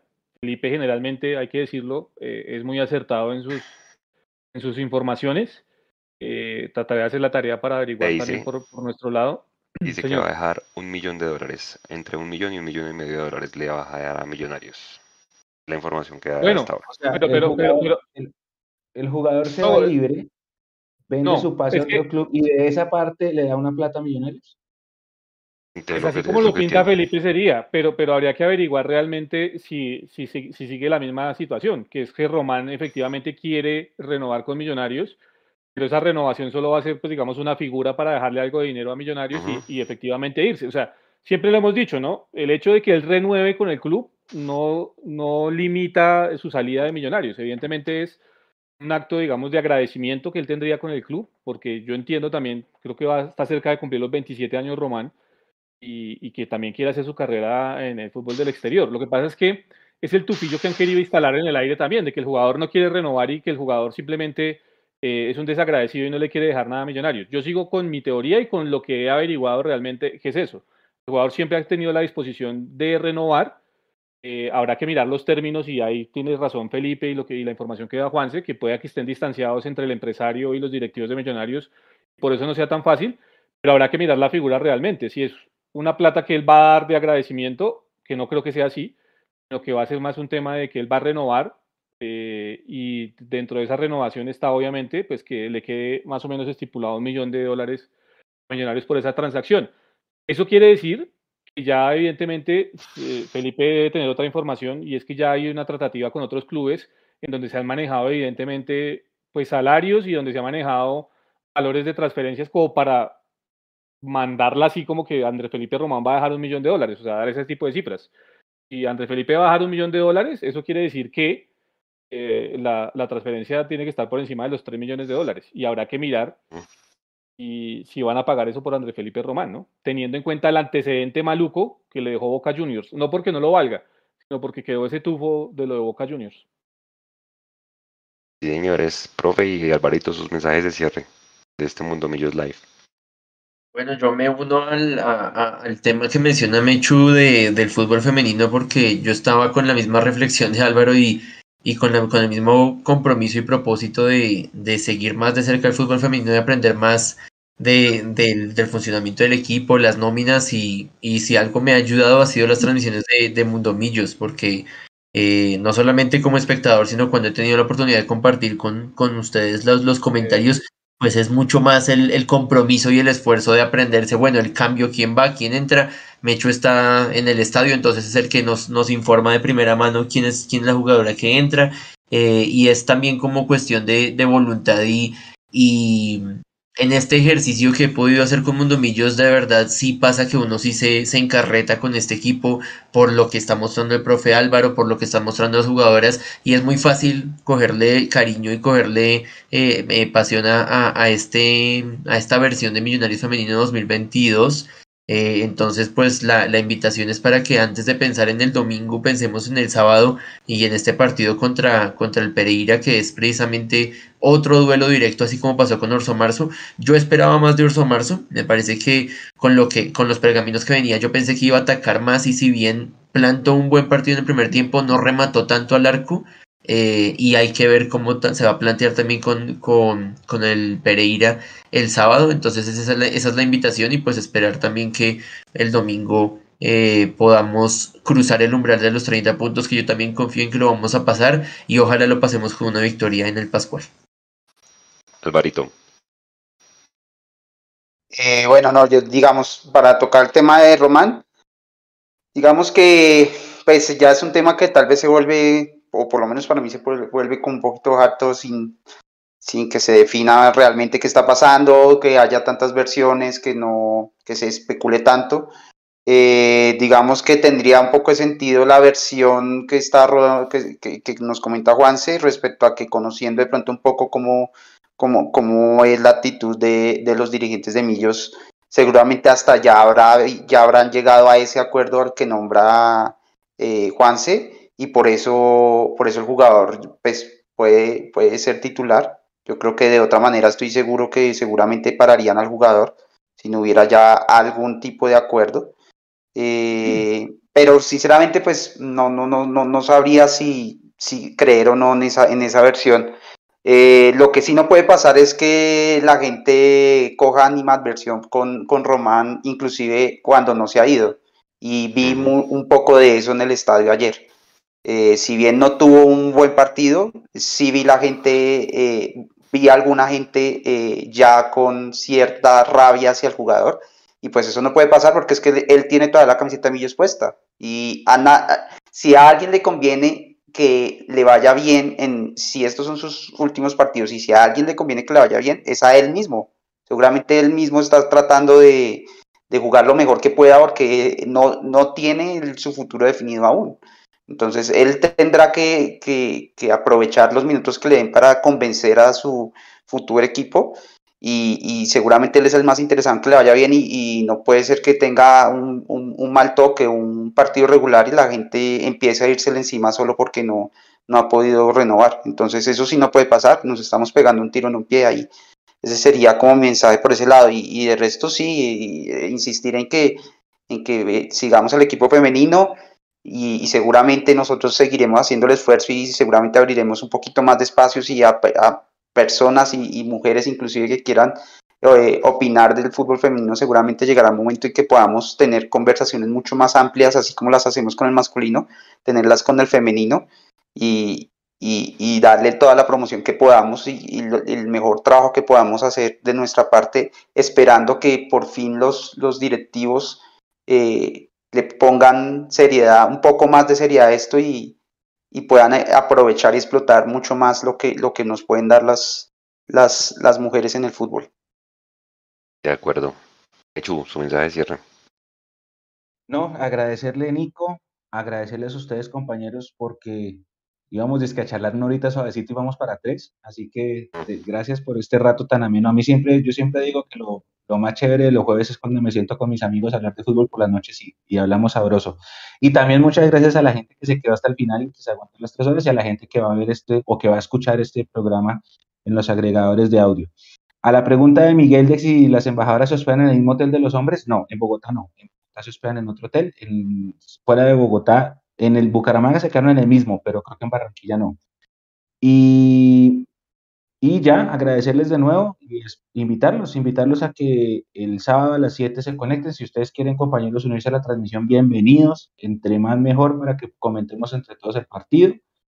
Eh, y a la gente que se conecte con nosotros el sábado, que se conecte con nosotros el domingo y que esté pendiente de nuestras redes sociales porque la programación del fútbol base sale mañana. También vamos a tratar de transmitir los tres partidos. Empieza la Supercopa. Millonarios 19 va a jugar contra Bogotá como visitante. Ese partido es a la una en Chorrillos y allá vamos a tratar de estar. Y nada, a que no, el sábado, a que no se pierdan ni un solo contenido de nuestras redes y de nuevo agradecerles a ustedes compañeros por, por este rato tan ameno y tan agradable. Y que descansen y una feliz noche. Gracias a todos. Gracias compañeros, descansen a toda la gente. Cuídense.